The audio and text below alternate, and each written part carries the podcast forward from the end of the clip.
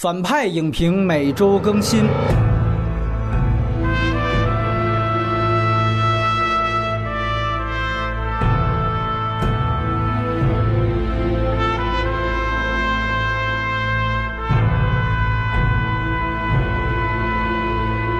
大家好，我是当科长，我是隐形，我是波米。除了老搭档隐形之外啊，今天我们特地请来了学过法律的当科长。这也是在我们其实马后炮啊，就是微信公众号独家推出的节目当中，经常跟大家聊奥斯卡呀，聊颁奖季呀，就出现过很多次了。我们的资深听友都听过啊，如果没听过的，也是欢迎大家去加我们反派影评的公众号，然后搜索“反派影评”四个汉字，在那里面我们的三十分钟对于行业的马后炮的节目和每一次关于热映电影的短评的短语音节目。上一期我们更新了刚刚在内地院线上映的一条狗的。使命啊，天才捕手啊，包括最终幻想十五这些真正热映的大片，我们其实在长节目就不太涉及了，因为品质啊各方面也不是足够好。然后呢，今天我们来聊的这个片子啊，是奥斯卡最佳纪录长片《O.J. 辛普森：美国制造》啊，辛普森案也是很多哪怕是中国人都非常非常了解和熟知的一个案件啊。今天因为涉及到了这个案件，所以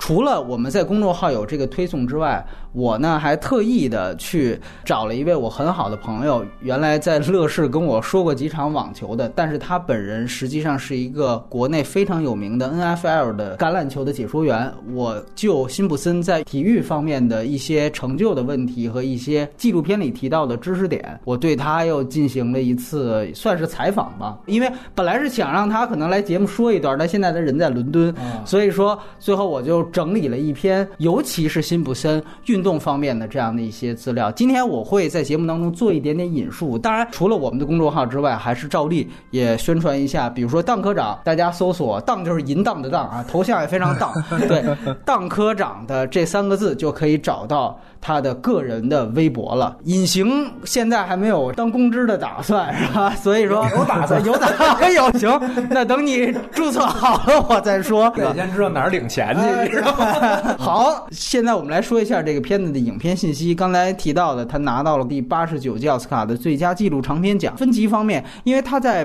北美的院线方面是一个非常小规模的上映，所以说它并没有分级显示。但是呢，这个片子尤其是在第四部分嘛。它出现了大量的凶杀现场的照片，包括有这种尸体的照片，尤其是这种伤口的特写，而这些特写是未经打码的啊。它这个纪录片的每一部分的最前面也都用英文提示了，这个纪录片会含有血腥的成分，所以说还是不太建议未成年人，尤其十三岁以下的人观看吧。然后国别自然是美国，它的出品方主要的承制方实际上是很有名的体育频道 ESPN，它底。下的影业，也就是电影频道 ESPN Films。然后这个片子的导演是一个叫做伊斯拉埃德尔曼的人。啊，这个人呢，其实是一个 ESPN 原来很长时间的一个编导，在这之前很有名的这个体育的，应该算专题片《Thirty for Thirty》，第一季是他指导的。然后另外呢，就是关于 NBA 的《魔术师和伯德一生的对手》，这个是他原来的一个导演作品。另外还有关于棒球的纪录片《科特富拉德骑士》，这个也是他的一个作品。也就是说，他之前拍过关于 NBA 的、关于这个 MLB 的，这一次呢。等于是锁定了 NFL，锁定了橄榄球，所以说他其实是一个 ESPN 体育纪录片的这样的一个专职的导演啊，你要明白他的这个。呃，整个的经历你就会明白这个片子它其实有的一个特点。那这个片子呢，它的电影方面的首映式是去年的一月二十二日，是在圣丹斯电影节首映。因为这个也牵扯到一个题材之争，就是说这么长分五部分的这样的一个 O.J. 辛普森美国制造，它到底是属于美剧啊，还是属于电影啊？那从它的这个奥斯卡的报名角度来说，它报电影奖是。有原因的，就是因为它其实也像电影一样操作上映了。比如说他刚才提到的首映是圣丹斯电影节，随后他在一六年的五月二十号在北美的院线小规模的上映，跟刚才提到的一样。然后直到二零一六年的六月中旬，他才在电视上播放。也就是说，电视实际上就像所有的电影到最后才到电影频道放一样，它也是到最后才放到电视。所以说，基本上是一个正常电影的一个发行的流程。因因此，最后他也参加了电影奖的整个颁奖季的报名。OK，这就是这部电影的信息。下面呢，我们还是进入到打分环节。当科长来，这片儿我看完第一感觉我会给他打十分，但是因为我二刷了嘛，然后我二刷的时候完全可能会从一个就法律的角度去看这个片儿，所以我会给他减两分吧。我最后我还是给他打八分，推荐给那些就是呃法学专业的影迷看。对，另外一个我会推荐给就是对那个美国的城市的发展和种族文化比较感兴趣这样一个发展的那个影迷看。我特别想推荐给那些所谓呃就是一直搞不清就是美国好莱坞或者是美国这种文艺界的政治正确到底是一个什么样的观念的人看，因为这个片子说实话它真的涉及到一个政治正确的问题，所以之后我应该会详述吧。呃，这片子我打六点五分啊。对，就是因为是这样，之之前那个包括波米啊，还是海老鼠啊，之前看完了都跟我说感觉特别好。我是因为有一特高的预期，但我看完之后觉得一般。还好啊，完了有亮点，但是也有问题，所以我就觉得可能是一个六点五分，也也可能跟预期太高有关系啊。因为我这太长，我也没法二刷，就是我也没没像蛋科长那么认真严谨的二刷一遍，所以我就打一个六点五分。呃，推荐的话呢，我觉得就是说，如果你对这个案子不了解，也没有兴趣想去了解的话，那其实没必要看。啊，就是，但是如果你比如说你你要去美国留学或者是生活，你希望了解美国的话，那这个片子我觉得还是一个应该值得一看的吧，因为它它其实还牵扯了很多社会问题。对对对，啊，那其他的那些类型就基本上蛋科长推荐的比较全面了啊，就不赘述了。嗯。我个人在他们俩中间，我给七点五分，因为我觉得是这样。呃，我先说一下，就是我个人在今天我不会把它跟美国犯罪故事做比较，因为我觉得那个其实是真人演的。最主要，我觉得它其实就是一个演绎的过程，只是讨论的是同一个人物而已。但是大家把它和另外两个这种长篇的非虚构式的记录的美剧。一个是纽约灾星，还有一个是制造杀人犯。那这两个，我觉得确实和这个片子是可以进行比较的。那从这三个片子的观感来说，这里面纽约灾星是这三个里面最差的一个。它应该说，我个人觉得，甚至是在中国完全可以讲是那种被过誉的那类。呃，我觉得这个片子从素材组织和从各个方面其实都完完全全可以碾压《纽约灾星》，但是我想说，《纽约灾星》跟《制造杀人犯》，我跟所有人看的时候一样，他是非常兴奋的。这个兴奋感是什么呢？尤其是《制造杀人犯》，《制造杀人犯》可以跟这个电影有一比。虽然那个是一个绝绝对对的一个美剧的操作形式，但是那两个片子我们之所以兴奋，是因为我们不了解那个案件本身是什么样。别说中国人了，大部分美国人可能都不知道，所以完完全全是带一个对案件的新鲜度的这样的一个事儿去看那两个剧的。这就像刚才隐形提到的，可能他对于 O.J. 辛普森已经滚瓜烂熟了，这种新鲜度其实是那两个剧集所更有的优势。所以说，当你去看那种的时候，他你是带着对于哎。这人最后怎么着了？这种期待你去看的，这个新鲜度是完全不一样。那跳脱出这个，我觉得即便是跟制造杀人犯比，呃，O.J. 辛普森还是有他组织素材上老练和优势的地方。必须得强调，他是人尽皆知的一个世纪大案。那么。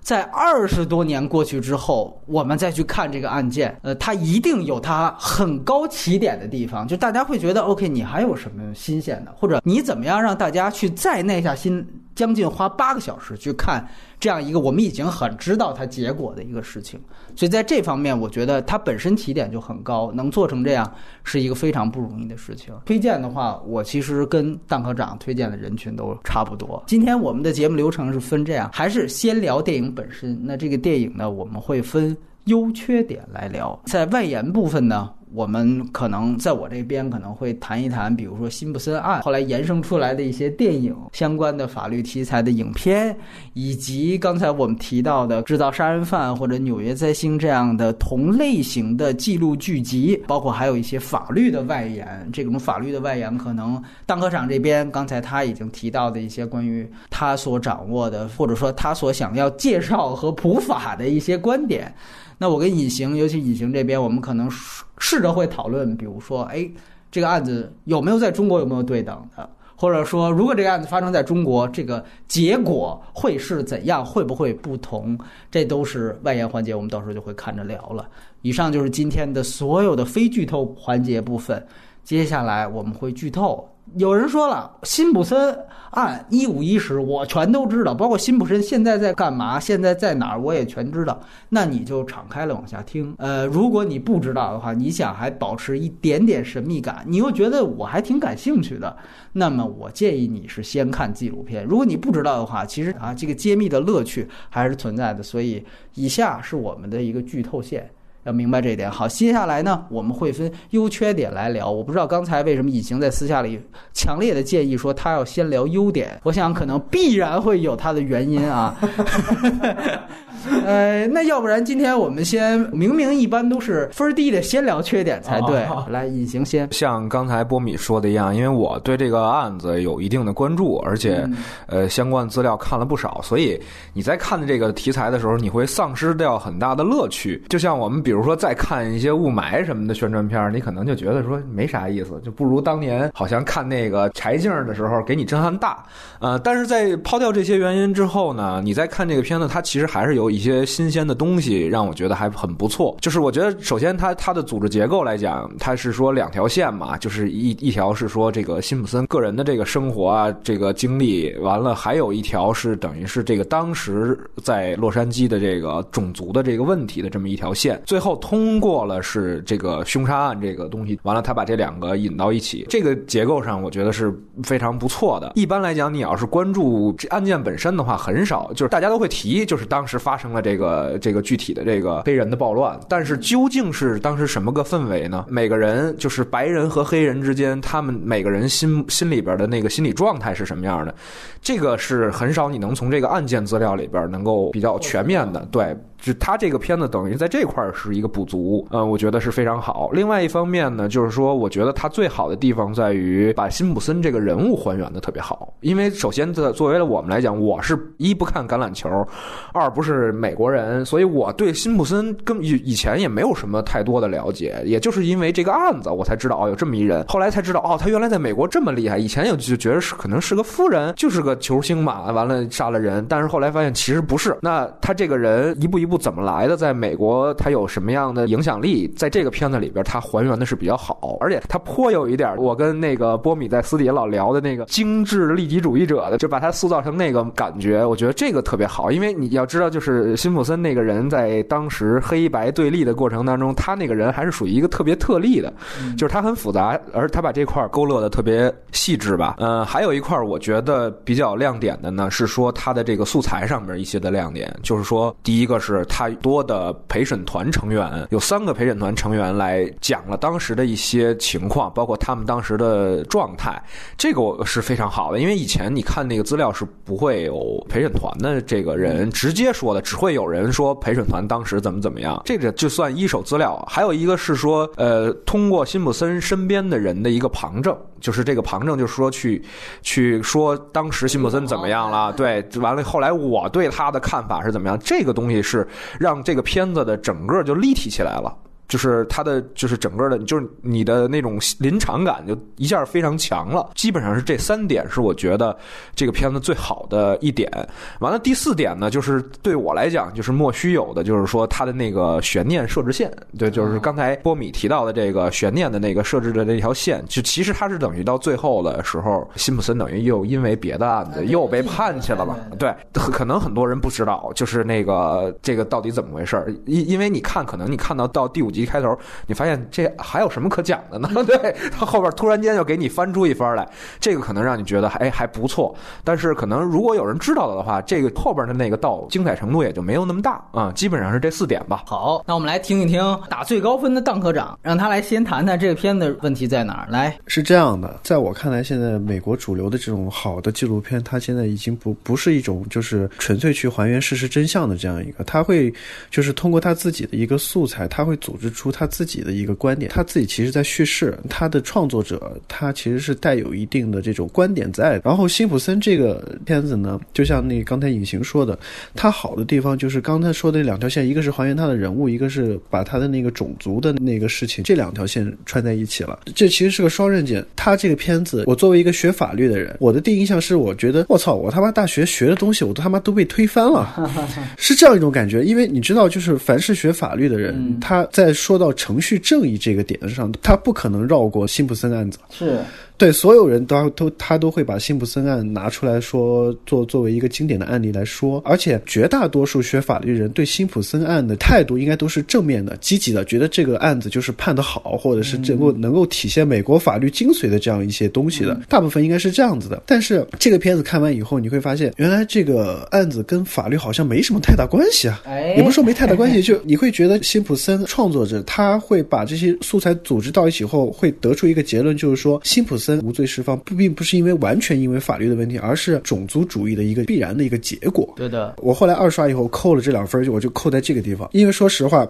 他这个案子确实，我说实话，就是如果从法律的角度来看的话，他其实是法大过于道德，或者是大过于种族的。种族在这个里面其实是只起到一个，我们说它是关键因素也好，但是它还是大不过法律的。嗯，这是我给他扣两分的地方，就是说，嗯，当这可能是从价值观或者是从别的别的方面去去判断他，他这个片子给我的感觉就是说，呃，这个创作者他是有私心的，他没有真正的做到一个可能就是说我们说，呃，客观也好，或者是一个完全的公正的一个方法，或者是怎么样也好，也有可能是说，可能关于法律的那些东西，可能在之前有很多节目也好，一些各个方面，可能大家都知道那个法律案子是怎么回事儿，但是至少在他这个影片当中没有完全的体现出来，对。这是我给他扣两分的地方。我刷了一点五遍，就是我前两集到第三集开始庭审，就是这前一半我是完完整整的看了两遍的，然后后一半是看了一遍。呃，我个人觉得是这样。首先，我们还是应该先聊电影本身，再聊案件，因为毕竟这是一个首先是一个影评节目啊，我们很欢迎去借着影评聊别的。当然，这个头儿的我自己起，就是我自己觉得。它从素材组织方面是一个非常大的一个亮点，这个纯熟度啊，这个完成度啊，已经都没话讲。因为我们知道主流的纪录片呢，就是因为我们这里不讨论真实电影，我们不说那些，就除了实验性的纪录片之外，主流纪录片是分策略式纪录片和分类式纪录片的。这个片子是典型的一个策略式纪录片，就像刚才邓科长提到的一样，所有的策略式纪录片的。目的和特点就是来证明主创的观点，也就是说，策略式纪录片，你听这个名字你就知道，是我先有一个观点，比如说布什是傻逼，于是我就拍了一个华氏九幺幺，我的所有的素材组织的目的就是要证明布什是个傻逼，欲加之罪，就是这个，对，这就是策略式纪录片就是干这个，所以首先我们第一点就要打破一个事儿，就是纪录片。不是完全客观的。你说完全客观纪录片有没有？有分类式纪录片是客观的。我是为了展示，我是给大家介绍叫分类式纪录片。所有的策略式纪录片通通都是不仅是带观点的，它就是来证明观点。只是说它跟真人电影、跟美剧、跟美国犯罪故事他们不一样的地方在于，我更牛逼的是我要用客观的素材去呈现我这个观点。这一点它比华氏九幺幺牛逼在哪儿呢？就是你会发现，第一，主创不现身。就是没说导演自己跟麦克摩尔似的跳出来跑大街上采访去，哎，怼这个你怎么着？你把你孩子送到伊拉克去吗？他不干这种事情。你这样的话，观点的表达会更简单、更方便，对吧？我直接想把我说的，我自己就变成一个演员嘛。说白了，这个显然是更简单的一种工作，但也更粗暴，也更偏激。那这是这个电影长达将近八个小时完全没有。第二，没有旁白，没旁白这一点就完完全全的碾压了国内大部分的法律进行时。这种，就是说专题片跟纪录片很大的一个特点，不是他们在哪儿投放。因为现在投放渠道已经都没什么区别了，介质也没什么区别，最大的区别就是在看你制作的精度。你一个你像国内《法制进行时》找一个非常低沉沙哑的声音，包括什么走进科哎王刚讲法这种，什么文涛断案，那你这东西它基本上就是一个评书性质的东西，它本人的主观色彩会更强。我们说策略式纪录片，看它是不是高明的地方，就是在于它是不是用尽。量不带主观色彩的素材去证明一个主观观点。从这个片子的角度来讲，它的所有的给你呈现出来的东西都是原始的资料片、新闻片、庭审的监视录像、各个的社会事件的监视录像、电话录音，以及他们后来所做的回访。在这大概将近八个小时当中，只有中间是有一个辛普森逃亡采访一个老警察的时候，出现了纪录片的提问的人，他把他提问剪进去了。那个就是他为了佐证他观点不得不做的事情。你会讲这么长的一个纪录片，有两三次吧，两三次这样的一个不超过十次，这样几次零星的出戏，你可以把这几次就当做他的马脚。当然，这在美国可能已经不太新鲜了，但是我觉得。作为我们经常看国内的这些，这个是非常不容易的。包括你可以注意到它的音乐的使用是非常非常有特点的。如果你真正认真的、没有快进的把它看完的话，你一定会记住它的所有的主题，包括我们这期节目片头片尾的音乐。啊，我插一个，从我看第一集开始，它那个这个小号啊，这个很典型的这种美国主流的这种这种小号这种配乐，就是基本上奠定了他这个影片的这样一个思想。对对对。配乐是专门找人来配的。它就像一个电影操作流程，所以这为什么说它可能还是比较精致的一点，就在于它整个是请了一个配乐师。刚才当科长提到这个小号是他们专门雇人，这个比很多你一听中国的那个专题片啊，一拿就是国外哪个犯罪电影啊，黑暗骑士，对，就是黑暗骑士用的是最多的，没错，你就会感觉这个非常出戏，它完完全全不同。其实这个是非常主流的一个做法。待会儿我们可能会提到制造杀人犯，制造杀人犯他找的是专门。的配乐，它的配乐主题甚至请了古斯塔沃·桑塔拉拉，是当时断臂山和巴别塔背靠背拿到奥斯卡最佳配乐的一个非常有名的一个南美的配乐大家。那现在这种真实的纪录片也好，记录美剧也好，已经早就开始像真正精致的电影一样去包装它后来加上的素材。所以你看，通过它对于配乐的使用和重视，你就知道这个是是涉及于成本，对吧？我们专题片，我们也不是说找不着国内的谁，他没钱，他没这个经费。对于这个电影来说，它其实在制作上就是一个更高的层次。更重要的，其实就是我刚才说的，整个的这种。对于他后期这种一手的素材和一手的元素的使用。把这种元素和原来已经有的，比如说电话录音、资料片，它怎么样能够捏合在一起？你可以衡量一点，看这个纪录片是不是够好，就是你看它的素材是不是足够大。当它的素材量足够丰富的时候，主创不需要自己跳出来了。你这里我给你举个例子，大概是第二集到第三集的时候，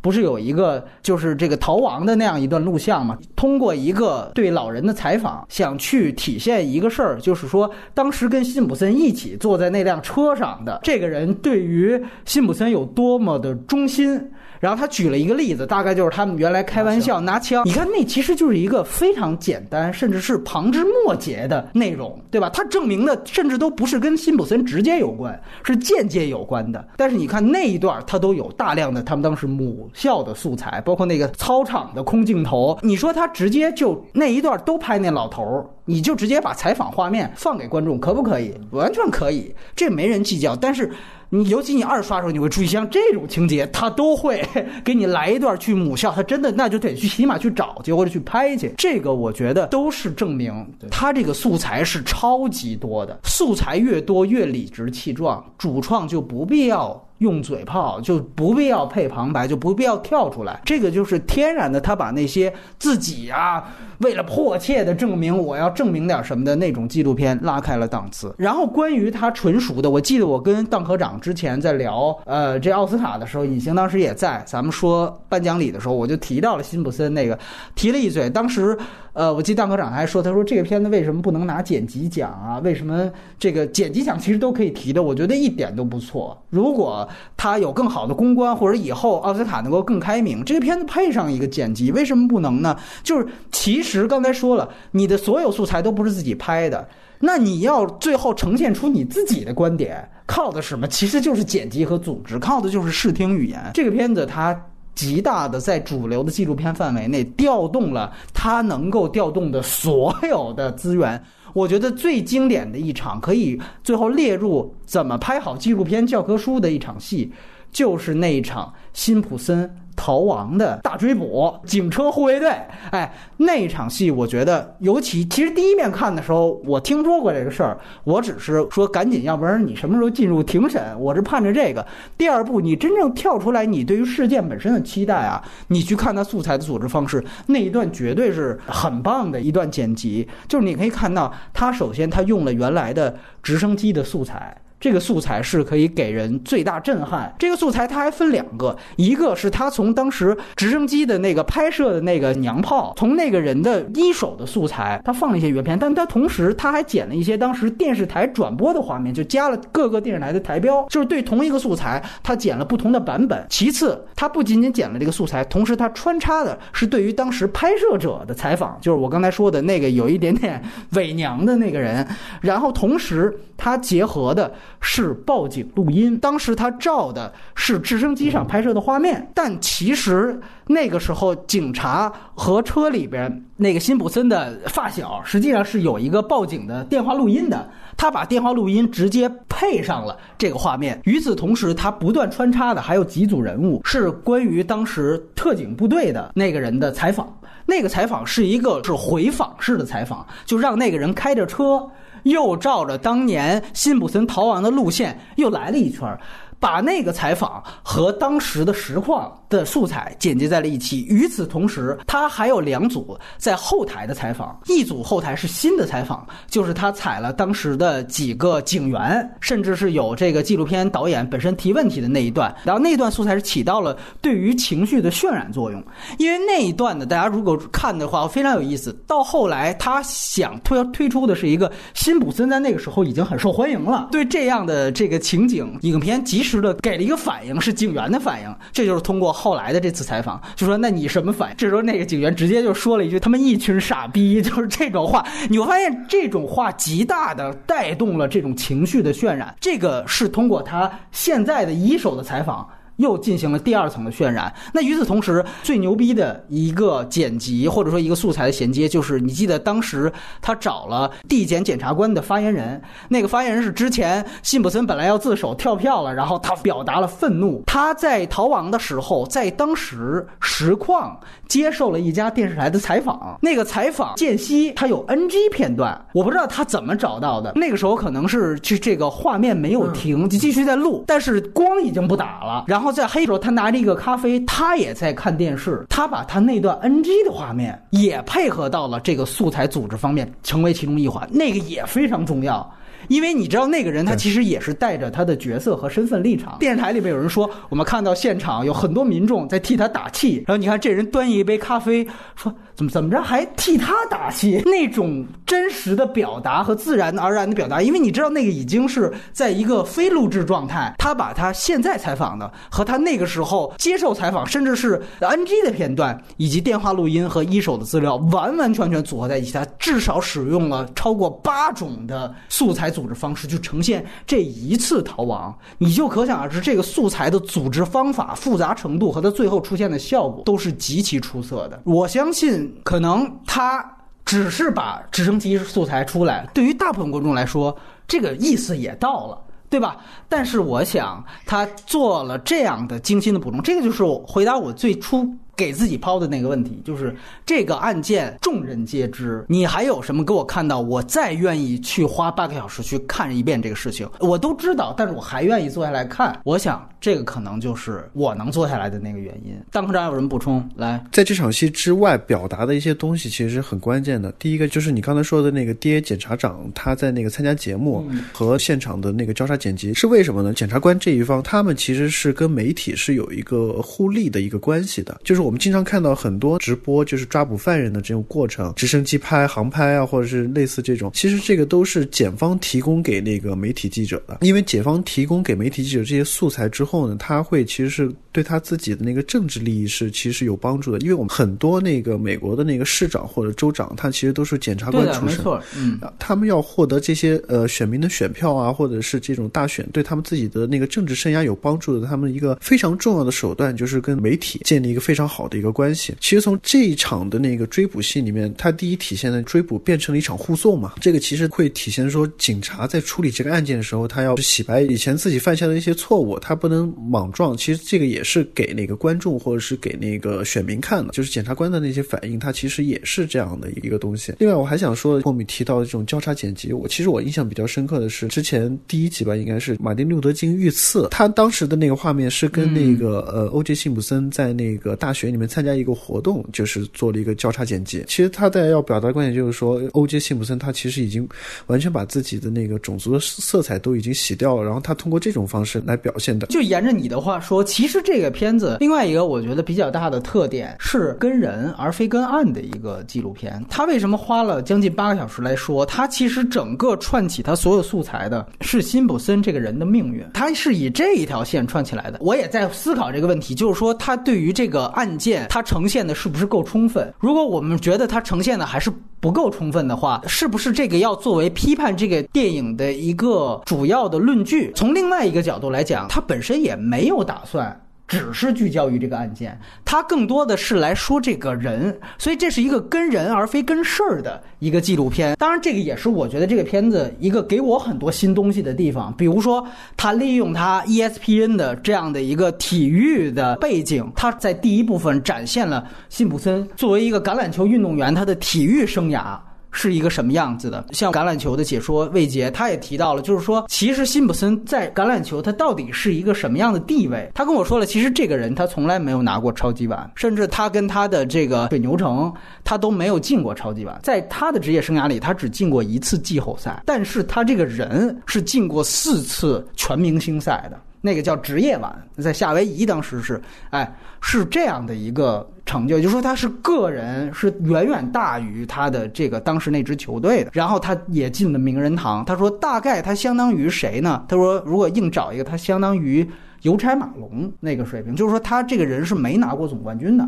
但是呢，他这个人的成就是非常非常高的。呃，当然具体的关于他的这个信息，大家也可以去看那篇，因为他说那个时候跑位的这个位置本身要比现在要重要的多，因为永远最重要的是四分卫，四分卫之后第二重要的现在逐渐变成了外接手，而当时他那个年代是更加崇尚地面进攻的。你在他的素材里面，他第一部分你也可以看到，就是他说。开始他三年当状元之后，他不太幸运，是因为呃那个教练比较次。后来那个换了一个教练，呃，他更加崇尚地面进攻，说地面进攻就是当时 NFL 的一个比较主流的一个进攻方式，跟现在就完完全全不一样了。包括里面你也注意到，辛普森当时其实这个片子也提到了他在橄榄球上面的一个缺陷。就是他接不住球，这接不住球这个特点，他说，其实，在当时，因为他跑位非常牛逼，所以就不成问题。如果是在现在，可能就够呛了。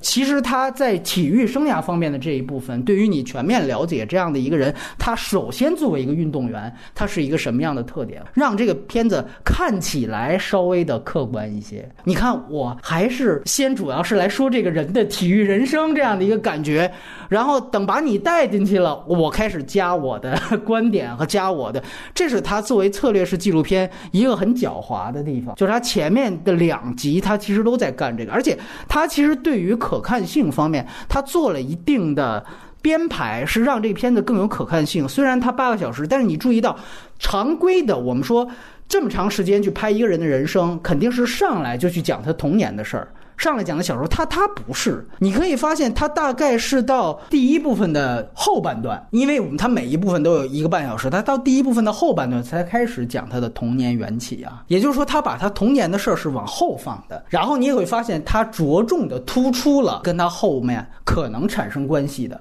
比如说在他童年缘起的部分，他主要体现了两点。一点就是口吐莲花，就这个人他有多能忽悠，展现了几个段子。你说他只是展现他童年吗？并不是，它不是一个分类式的技巧，它是一个策略式技巧。这个口吐莲花和这种表演性，为他的后面，比如说可以成功的转型好莱坞进行铺垫，而转型好莱坞当个好演员，又为他成功的在庭审上的表现做了铺垫。这个东西都是有目的的。然后另外一个交代的主要的大的信息量，我估计好多，即便是关注这个庭审的，也第一次知道，就是其实他是一个月光男孩式的一个家庭背景。他的父亲是一个黑人同性恋，而里面强调了，就是说你在那个年代，你要既作为一个黑人，又作为一个同性恋，那。这个社会地位和这个给孩子的这个阴影会有多大？所以说，从这个角度来说，呃，你会发现他后面他有一个剪辑嘛，就是说讲家暴的时候，说这个当时是他的妻子让他的孩子坐在了一个同性恋的旁边，然后那个同性恋好像亲了他孩子一口，他因此就勃然大怒，然后就对这个妻子大打出手。这个本身就和他原来的为什么对同性恋这么反感。这么恐惧，你就会发现有了一个有机的联系。对他这个素材剪辑的，而且是有留白的，他是点到为止，他就大概关于他爸爸同性恋的这个事情，其实也就两三段采访，你自己完全可以想象到他那个社会压力有多大。没错，没错。他为了这个片子的可看性，以及为了这个片子策略，他做的一些很不同的编排，我觉得这个是很重要的。你不要忘了，这个片子其实是到第二集的第三十九分钟到四十分钟才出现了他第一次的家暴事件，也就是说，他前。前面花了两个小时去铺垫这个事情，他铺垫的时间越长，他的底气就越充足。而他之所以能这么充足，是因为他有大量的素材，而且我们刚才说，他其实是最终他是跟人而非跟案件。你从第一、第二部分的铺垫，再结合到最后我们谈到的第五部分。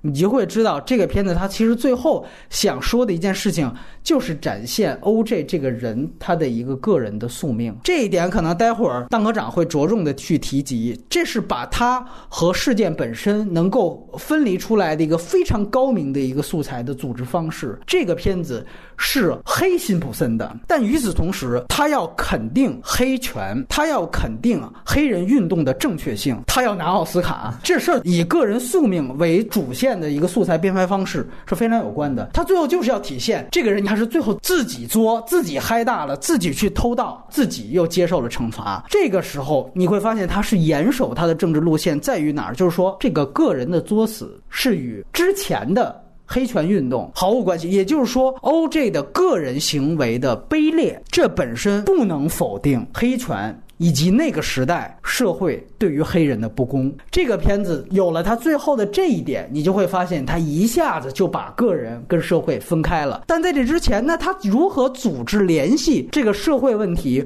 和辛普森案在判决结果上的这层关系呢？其实你会通过他三四集，你会发现，尤其是第二集，他把它说成了一种“狼来了”式的效应。这个也是这个片子非常大的一个特点，就是它前面其实三番五次去展现。大家如果可以记的话，有一个瓦茨暴动，然后后来又是被警察暴打，再加上韩裔枪杀这个黑人女孩，以缓刑的方式就是没坐牢嘛，然后等等，你会发现他组织了 N 多个这种。素材，他最后想呈现的一个观点特别简单，就是该对啊黑人有利的判罚的时候，法律是不公的。所以最后出现了一个可能该对白人有利的判罚的时候。哎，法律继续不公。他通过这样的方式去把这个案件和这个个人呃给联系起来，但与此同时，他又把辛普森个人的品行和社会运动给分裂了出来。我先不说这个观点是不是对，或者是不是这个有道理，你先说他这个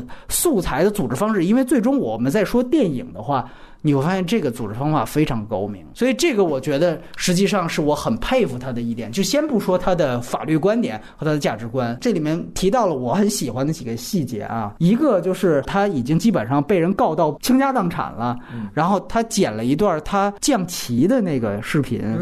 先放了一遍他正常的那个家庭录像，然后就接了对他好朋友的采访，然后就说：“哎，你这样，你你你再拍一遍我降旗，这样我能骗点费用。”就那一段，在你看他那个时候其实使了配乐，你知道吧？你会觉得他其实是一个挺可怜的人。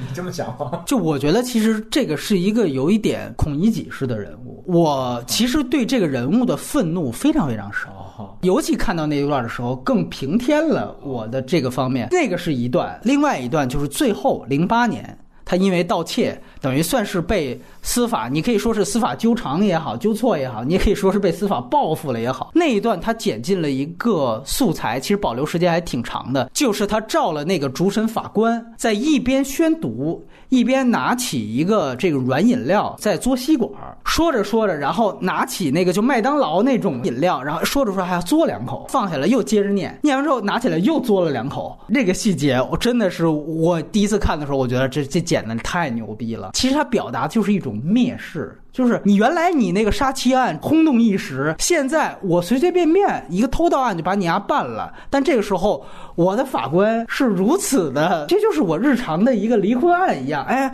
我念一事儿啊，哎，渴了我喝点水，不拿你当回事儿，然后就决定了这个人好像最终的命运。其实他后来的素材组织方式，我觉得已经不再那么愤怒，就在这儿。你通过降旗，你通过这种嘬吸管的这种素材，你会发现，其实这个人到最后也是一个。当然，我们说可怜之人。必有可恨之处，他到最后把他的可恨之余的这种可怜感，我觉得也表达出来。这些素材都是 哎，我看到的比较有意思的细节。第一轮说完了，两位有什么补充吗？我说一下第一集，我最喜欢其实第一部分吧，应该说是因为你你就直接说优点了，是吧？就进进入到优点环节了，来吧来吧啊，你接着说了。因为其实就像隐形说的，因为第一部分确实是把呃辛普森这个人到底是个什么样的人，完完全全就展现在观众面前。让我非常感兴趣的是，就是 O.J. 他其实。是代表了一个美国的一个所谓主流的一个政治正确的一个非常典型的一个形象，就是他强调自己是没有肤色的，他不是一个黑人，他就是辛普森嘛。啊，对，嗯，就是，对。这个这个其实是我我为什么不喜欢那个呃隐藏人物的一个原因，你知道吗？因为所有政治正确的那个黑人电影，其实都是拍给白人看的。你想，其实这是一个悖论。你是黑人，但是我欣赏你不是因为你是黑人，而是因为你你是一个就是在某方面很有成就的一个人。因为你的成就，所以我才会把你的肤色、把你的种族这个因素给忽略掉。但是问题是，就是这第一部分却展示，就是说你之所以能够有这样的一个成就，你。你是站在万千的这种黑人为你为你争取的这样一个权利，你才会得到这这样的一个成就。然后，但是问题是你站在白人的角度来说，我其实欣赏你这个人，不是因为你是黑人，而是因为你橄榄球打得好，然后你又能言善辩。其实说实话，这是一种变相的一种种族歧视。你知道这个悖论其实是很微妙的，就是因为我们也不是黑人，我们也不是白人，但是你没有办法体会到，就是他们白人和黑人在面对自己的种族问题的时候，或者是这种观念的时候，他们的体会到底是。怎么样的？所以这第一部分就是完全让我非常能够细致的体会到，就是白人和黑人在种族问题上，他们两个种族的这样一个差异，而且是非常微妙的这样一个差异。我觉得这个是让我非常喜欢的一一个部分。对，你说的这话，我突然想到一点啊，其实你看他在第一部分塑造的辛普森的这个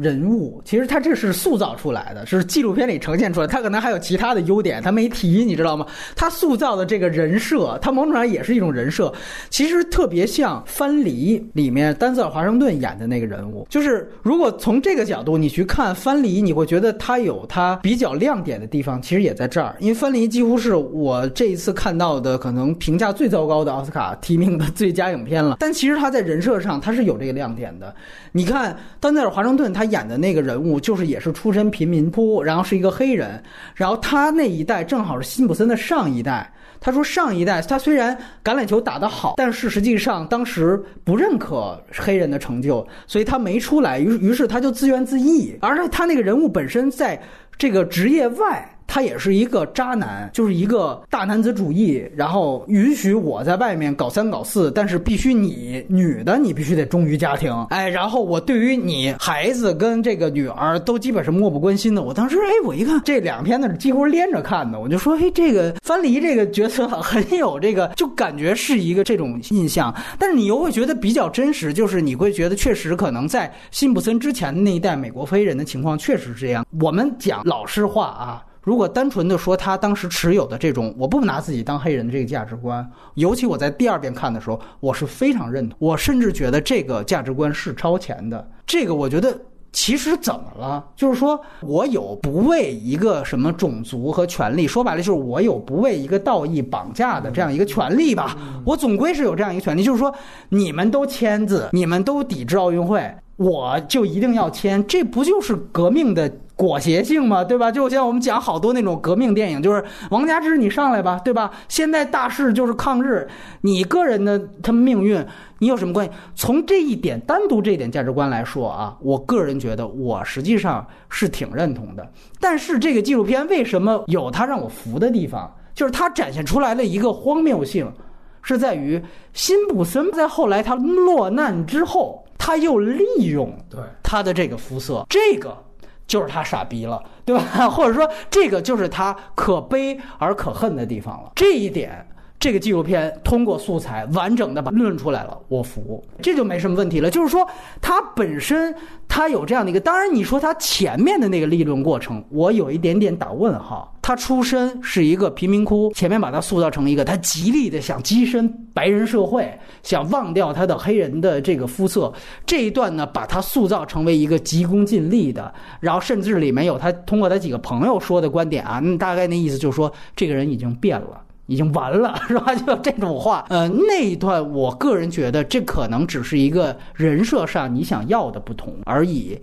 但是在这之后，我个人觉得。他的荒谬性的立论，我是认的。丹科长有什么意见？其实波米这个想法，其实我觉得应该代表了很大多数的观众的一个想法。我一开始开始，我觉得他说的有道理，超越种族这个事情。但是问题是你再反过来想想，他这种观念其实是不被黑人种族所认可。对啊，是啊，当然。对，所以我就想，其实这个东西跟好莱坞现在其实也是有一定关系的。你看，像那个斯派克里他拍的黑人电影，其实是符合那个黑人种族的那种，就是那种观念需要观点需。要，其实你说的那个，但是华盛顿他那个也是，就是真正的黑人的犯罪的几率肯定肯定会比那个白人要大一些，这个是事实。所以他面对这种种族问题啊，或者是怎么样也好，他不能就是完全以我要超越我自己的身份，或者是让别人把我看成一个很卓越的人就可以完全洗脱的。只是我想强调一点，因为前面他更多讲他成名之路的时候，他靠什么成名的？是靠他在橄榄球上的天赋，跟他在橄榄球上的成就。而说句实话，我觉得没有。什么比体育成就更纯粹的了？你跑得快。大家就喜欢你，你踢球牛逼，大家就喜欢你。你跑位，你做一个跑锋，你很强，大家就喜欢你。这个都是他来源于他自己的成就，他的成名之路。你说跟他的种族给他的利益的争取有没有关系呢？肯定不能说完全没有。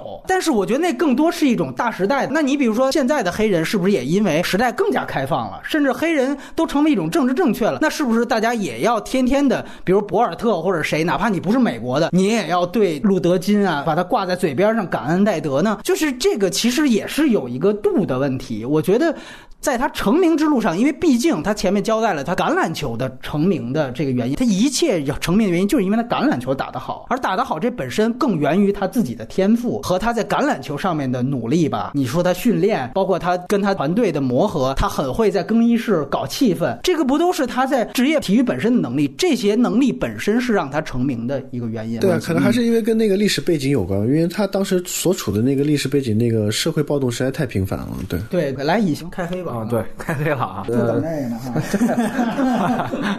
倒没有，倒没有。蛋科长也提到了，就是说，也是我说的那个优点的那个双刃剑的问题啊，就是说，当你以种族视角切入的时候，你必不可少的把它归因到了这上面。就是这个事件最后发生之后，大家就想为什么是这样？因为你两条线并行，它自然会有这种意识，给你这种心理的暗示，就觉得哦，这一切都是因为这个大氛围而导致的。那么从这个角度上，就是如果我们把它这层障眼。法去掉之后，再去看这个影片的话呢，你会发现，呃，他的主观性实在是太强了。就是在这个在这里边的这个，他不是，他已经几乎不是说，呃，我基本上都是真事儿。完了以后，我拿出一个人，他说出一些话拼起来给你，告诉你啊，这是一种怎么怎么样的可能。我觉得他不是这样了。呃，反过来，他给我的感觉是什么呢？是这个案子已经过去了那么多年，到今天之后，他所采访的每一个人，这件事儿在他们心里都已经翻来覆去过了多少遍，他们脑子当中的那个案件都已经不再是当时的案件了，他们所呈现出来的状态都好像是表演的状态了。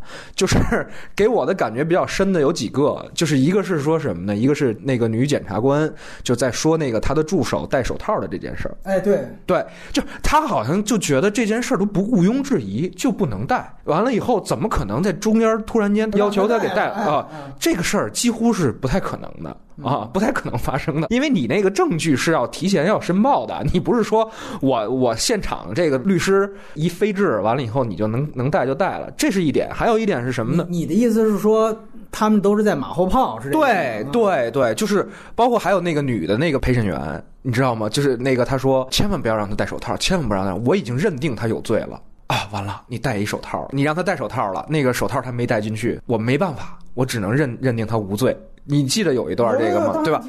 那这个我就觉得很搞笑，你你为什么刚开始认定他有罪呢？完了，你又为什么认定？就是这个事儿，就是让你让你会觉得，就他们的所有的话都已经是变成，就像波米刚才说的，是马后炮了。完了，你再反推这里边很多人，就是那个像像那个福尔曼，就是那个是叫福尔曼，就是那个那个警警官，对，他种族歧视，对他他的他的状态，他已经非常义正辞严的在说，我不可能，我当警察这么多年，我我他妈的这水平，我这职业操守，OK。如果都是这样的话，就是你去反推这里边每一个角色的时候，你会发现这些角色都有那种或多或少给你的那种被粉饰了的感觉。那么他所呈现出来的那个事件本身的真实性，就让我来讲，可能就大打折扣了。也就是说，像刚才波米所说的，就是说我为了印证我这个观点，最后我给你摆出来这些东西，都就是我引导出来的，还是我。就是故意截取的，我觉得这个东西就是说看纪录片这个问题吧，就是说我不太分什么策略式还是那个叫分类式。因为我觉得，你一旦是还原事实事件的这个，我不太爱看观点先行的。你像，因为美国好像好多这种片子，像以前拍那个叫什么《梦都山》，还叫《梦山都》那个，就化工产品转基因也是啊，对对对，就是包括那些拍那个美国什么，就是食品体系对人民造成伤害的那种，就好像说，呃，穷人为什么胖？因为穷人得吃麦当劳。为什么吃麦当劳？因为麦当劳比蔬菜便宜。完了，为什么这样？因为我们国家在向工业体系在低头，就是它都是我先有一个阴谋论式的观点，完了我再去引证这个这个问题。无无疑就是辛普森这个片子，他在这个这方面的技巧是非常高的。但是呢，呃，你的技巧高不代表说我认同你这种方式，就是说你去模糊这个事件的方式。因为为什么？就是你如果自己本身了解这事儿，就是说他的这个阴谋论就对你不太起效果，就像说。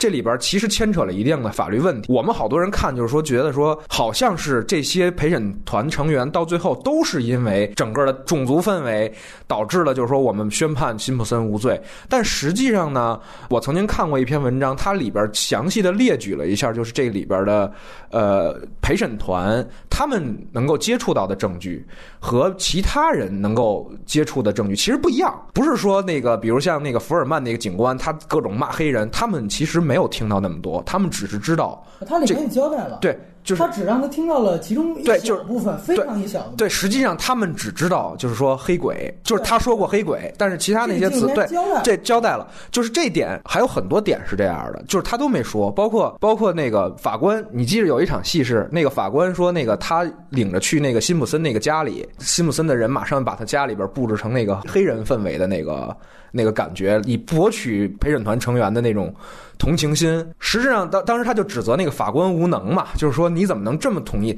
实际上，当时是因为什么呢？是因为法官的妻子本身就是洛杉矶警局的警员，就是他没办法，他必须得先，我得先洗一波，就是对对，我得先摘一波，就就里边有很多的情况和信息其实是不对，在不对称条件下的，而且在这个最后导致这个判决里有个特重要的原因，是因为。当时其实这里边你可以看最大的一事实就是这里边没有一件直接证据指向辛普森，对，全是间接证据。就是那个在都是间接证据的情况下，那么。当时检方其实有一策略，就是说我们到底怎么审判呢？是定一级谋杀，定二级谋杀，这俩有区别。你一级谋杀等于故意杀人，我就肯定基本上是照着最严的刑判你了。二级谋杀就相当于咱们对位的这个叫什么激情杀人？哎，对对对，激情杀人或者某一类的过失杀人致死、过失伤人致致人死亡。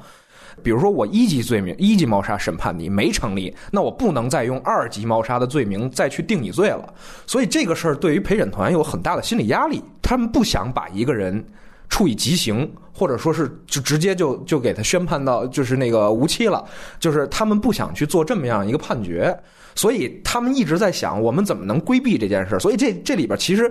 就检方是一个特别值得黑的事儿。结果到现在这个片子当中呢，翻过来说，把所有黑点都引向了那个黑人助手。你有印象吗？就是那个黑人助手，其他的好好像检方我们都特明白这件事儿，就是呃，为什么事实摆在这儿，这些黑人就是不听呢？因为他们被情绪左右了。就是这些东西让我觉得看起来的时候，我就觉得很失实，就他很失真，就是这种。而且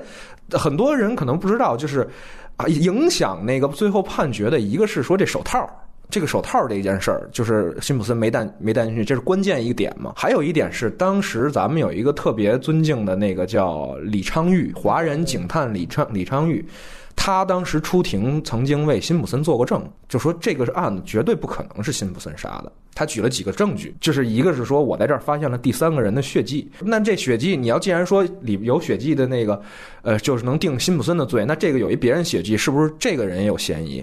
还有一个是什么呢？就是说他当时有一个断论，就是说你不可能一个人杀两个人。这个作案一定是两个人干的事儿，就是因为脚印儿他也发现了，他 他就讲一最简单的道理，就是说，如果一个人捅死另外一个人，另那被害者二肯定看到这个情景就跑掉了，他不可能站在那儿，所以如果想杀掉这两个人，一定是两个人一块儿做的案。他第三个特别有力的推断是什么呢？就是说。从作案的那个地方到辛普森回到家，里边有一个司司机，就是说，他说那个我看到那个辛普森了。这个纪录片里边也讲到了，但是他没有把这更有利的这一块给讲圆，就是说，这个三十分钟的路程其实完全不够说杀掉两个人，而且把脖子割开，再坐车回到家，整理好妆容，完了以后上车，这个时间是不够的，因为。李昌钰本身也是华裔，就是他也是个少数族裔，所以在他去为辛普森这个做做这个证的时候，其实无形特别增加了这个等于是辛普森这边的砝码，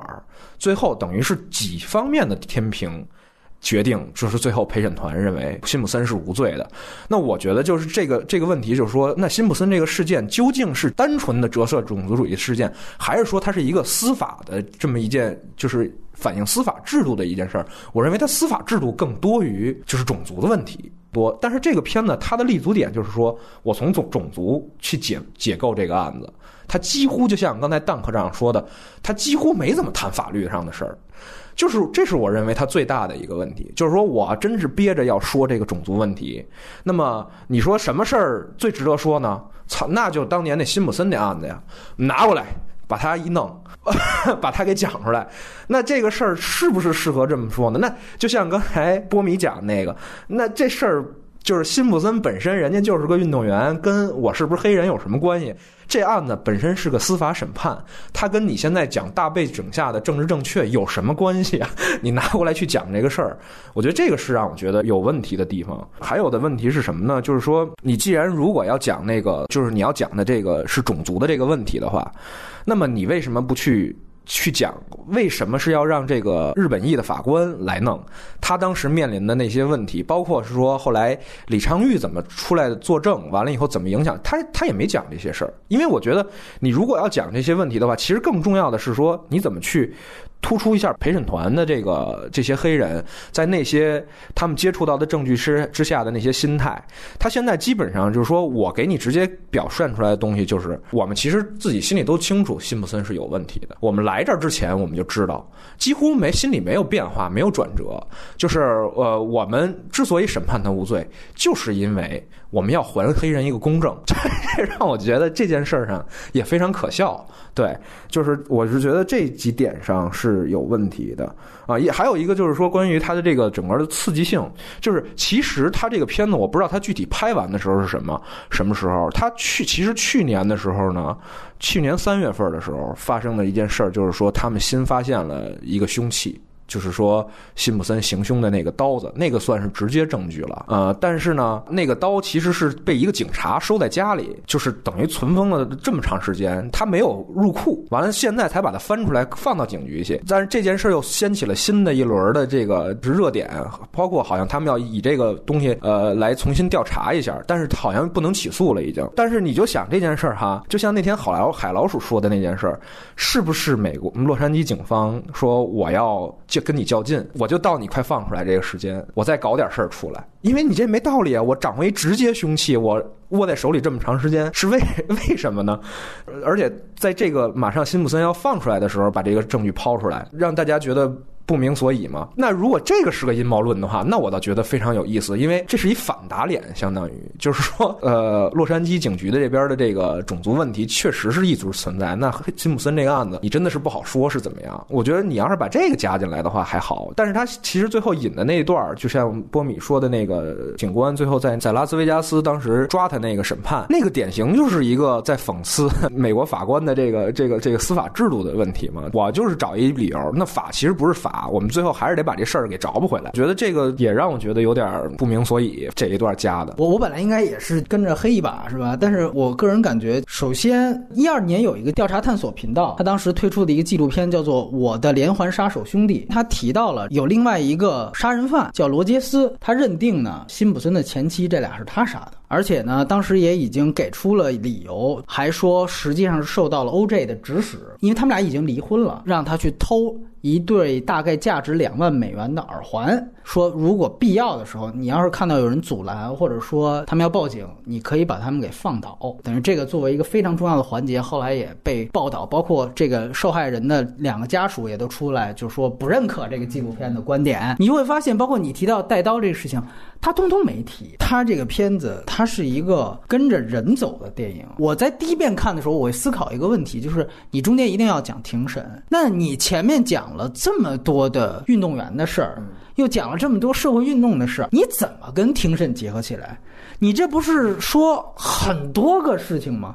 很多个纪录片，我觉得有一些不好的地方是在于俩小时的素材，可能他们有三个观点要说，嗯，表达四件事儿，您一共俩小时。这片子他用八个小时就说这一个观点，那个意思就是辛普森他作为一个黑人，他源于这个肤色，又想超越于这个肤色，最后通过这个肤色摆脱，然后最后好像又毁在这个肤色身上。如果你把它当做一个人物传记片呢？如果从这个角度来说。他在庭审这方面的所有的素材剪辑，其实都围绕着一件事儿，就是辛普森的表演。他最出色的一个段落的，还是通过配乐和素材的叠加的使用，配合的视听语言，不就是手套那场戏吗？手套那场戏，你想想看，我们所有看过文字和看作卷宗介绍的，都知道这个事儿，但是没有一个比纪录片。更直观的，更有冲击力。你看到那时候，你知道这个事儿，你还是会觉得很很屌炸天。他把这个事情作为重点，而不是把你说的像李昌钰那些事情作为重点。为什么？因为这个事情是跟他本身息息相关的。他一下子，你看他做了他原来的跟好莱坞的表演的剪辑，和他原来的这种口吐莲花的剪辑。也就是说，庭审终于我们说到这个环节，好像我们变成了柯南了，是吧？其实不是这样。这个片子它本身作为一个。个电影，它从一而终，它的剪辑和选取素材的方式都是关于这个人本身。其实这也分直接和间接，直接跟他有关的素材，跟这个人有关的素材，他一定会剪进来，甚至会通过不同的方式，通过配乐要 要强化这个东西。而间接跟这个人有关，他也剪进来了。但是如果太跟这个人无关的事儿，他不剪进来，我反倒觉得这个是这个片子从一而终的一个完整度上的很好的地方。我不太这么。么认为啊？就是你刚才说这个跟人走还是跟事儿走的时候，我其实就不太认同。我觉得他这片子就是两种东西在交织。他当然前两集基本上都在是跟人走，但是到了第二集结尾，就是你说家暴这一块，他怎么编排的呢？他是先插入了他媳妇儿报警这件事儿，紧接着到第三集开始翻，就说他家暴。在家暴的时候，他点出来就是说他的孩子跟同性恋有一个亲密接触之后，辛普森揍了他媳妇儿。结果再往后呢，就没有再提这同性恋的事儿了。他基本上就还在家暴。你看他的这个编辑方法，他就是说什么呢？我以一个特别小的一个点解释了辛普森为什么家暴，或者说辛普森。他个人的一个人人格缺陷，对性格缺陷在哪？他得以一个特别小的点解释了这件事儿。但是如果你要是跟人走呢，这儿一定是倒回来大倒比，就是说他为什么产生这种家暴的性格？其实他没有交代这一点。他在很充足啊，我觉得不充足啊。交代很充足啊，他把他所有的大男子主义的这样的素材全都给呈现出来了。他他父亲同性恋的事情，通过他妻子跟他闺蜜的时候说了一次，然后在第一集的结尾，通过他的儿时。时的这个玩伴说了一回，但这只是他其中的一次家暴的原因。他更多的展现的是他作为一个说白了是一个直男晚期癌的这个特点。这个特点通过他大量的啊沾花惹草，甚至是他交代了他前面就有好几次呛自己的同伴的女朋友，然后又能够通过口吐莲花去摆平这两个特点，到最后都发挥了作用。然后与此同时呢，还说他在屡次都已经结婚的情况下去外面乱搞妻子。呃，质疑他他怎么样不行，甚至他里面还交代了他在他跟他黑人的第一任妻子结婚期间，他有一个孩子在游泳池溺死了，然后他对此毫不关心，甚至把这个锅全都推给了他第一任妻子。这些素材，首先它都还是针对这个人本身；第二，其实把这个人物卑劣的性格这方面，我觉得黑的已经黑出翔了，基本上这样一个。啊，蛋科长有什么补充的？对，那个我想问一下两位，看完这个片子以后。你们相信辛普森杀了人吗？凭这个片子来说，你们相信他们他杀了人吗？辛普森，我对这个事情没有定论，可以吗？我觉得这片子肯定告诉我们的是辛普森杀人了啊！对，当然我可以这样说，我们讲法律，尤其这种刑事案件，它应该遵从两点：一点叫无罪推定，第二点叫疑罪从无。这个我相信都是非常基准的两件事情，尤其是可能是这个案件给我们带出来的。但是其实我开始看第一遍看完，我就在想，那一个纪录片，它是一个艺术作品，这个艺术作品。他你是不是也要遵循在我们推敲断案法庭时候要遵循的标准？这个纪录片如果按照法律的标准来说，通篇在做的一件事情就是有罪推论。但是我们对于一个片子，它的宽容是在于它这本身不是一个刑侦的过程，这是一个纪录片，甚至是一个 ESPN 拍出来的一个有关于体育人物故事的一个纪录片。它通篇交代了这个人物传奇的一生，你也可以。说这是某种程度的传奇，一个奇葩的传奇，对吗？那从这个角度来说，他要不要遵循只有法官和陪审团在坐在陪审团的位置上才应该遵守的那个原则，那就是无罪推论和疑罪从无呢？如果说我们稍微把这个跳开一下的话。我觉得可能这是值得讨论的吧。波米看这个片子的那个角度，我觉得我是认可的。但是问题是说拍人还是拍案子，这个有一个觉得非常关键的问题是说，这个案子到现在为止还没有一个定论。这我觉得这个是非常非常关键的。这个案子它有了一个结果，但是辛普森到底有没有杀这两个人，其实是都还没有一个定论的。所以他这个纪录片，其实我个人认为啊，他其实还是应该要承担一定的给大众释疑的这样一个责任在的。这是我对这个纪录片的可能。一点点期待吧，这个是我跟波米不一样的地方，就是说，OK，我了解辛普森这个人，但是他展现的并不是为什么会杀这两个人，或者说他怎么杀了这两个人，这个东西其实是在他纪录片里面，他有了一个结果，但是他他这个过程是通过种族主义和社会上的一些问题来来解来解释这个的，这个也是我跟隐形的一个观点吧。我不太认同波米的这个看法，是为什么呢？就是说，这种题材的纪录片，它一定是跟这个这个现实情况和事实的这个本身有非常强的关系，它不像。像比如说 BBC 拍一些科普性的、未经证实的科学理论的假设的那种影片一样，我们可以看的，他找例证去证明它。反过来说，就像当时拍《意志的胜利》一样，对吧？那那如果说日本人拍一个支持大东亚共荣，说我这个所有观点都支持我们当时这种战略的部署，那我也不去思考这件事儿它跟本身有什么关系，我只看他这个片子，它的呈现给我的观点够不够强烈吗？我觉得不是这样吧。就是说，我们肯定还是要对这个案子有一个基本的构建。所以我我倒反而特别想提一个，就是美剧，就是倒不是说美美国犯罪故事的那个美剧，说去年有一个美剧叫叫《罪业之奔》。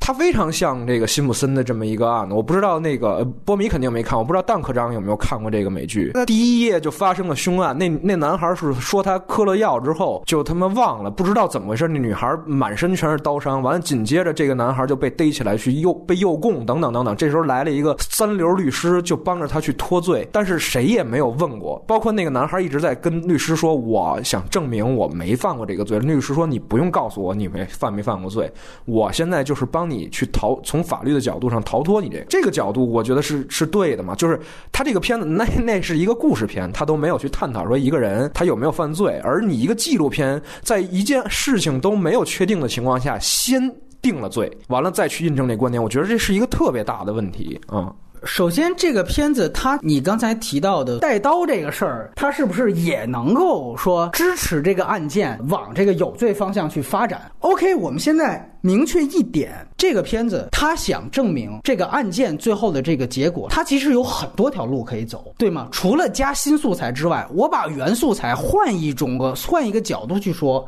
也可以，比如说我能不能换一个角度组织去说，就是法理的胜利，就是程序正义的胜利，这个可不可以？他掌握这么多素材，看了这么多，他一定有一个方式去组织。但为什么他没通过那样一个看似好像从理论上更具有说服力的方法去证明这个事情最后的这个判决呢？因为我觉得他的用意和他的目的本身就不在这儿，他本身的目的就不在于我要试图。去对于这个案件的结果给一个解释，他没这个目的，他的目的就是说辛普森这个人是和他带出我认同你这个观点，但是你要想，如果是这样的话，我们只讲辛普森这个人的话，我们更没有预设对这个案子的立场，就是说他到底杀没杀人，我们只是把疑点抛出来，再把这个人那表演性和他的这一贯的这种作风，他的性格缺陷展现出来就可以了。我为什么非要以一种有罪的立场先去？判定这个人呢？那既然我这是一个围绕人物的片子来说的，我更没有必要去触碰那个法律都没没能解决的 悬疑问题了。对，我也是同意隐形这一点，因为这我扣的这两分就是在这这两分上，因为它里面所有展现关于就是跟法法庭有关的事情，它都是跟人无关的，你知道吗？他选择的素材其实跟人无关的，而是选择跟种族主义或者是他想创作者所相信的那些那些道理或者是原因来来来去展现这些素材的。所以我觉得是吧？就是。没有没有，我觉得我觉得如果你认为 所有的策略式纪录片都是阴谋论的话，那这个片子是从头到尾都是阴谋论的。他从第一集开始就是阴谋论的。我们刚才再说一遍，他从第一集开始就证明这个人他小时候特别会忽悠，对吗？他就在外面沾花惹草，是一个道德底线很低的人。这个实际上是他从一而终的事情，这是第一点。第二点就是他的庭审的所有素材其实都跟人有关啊。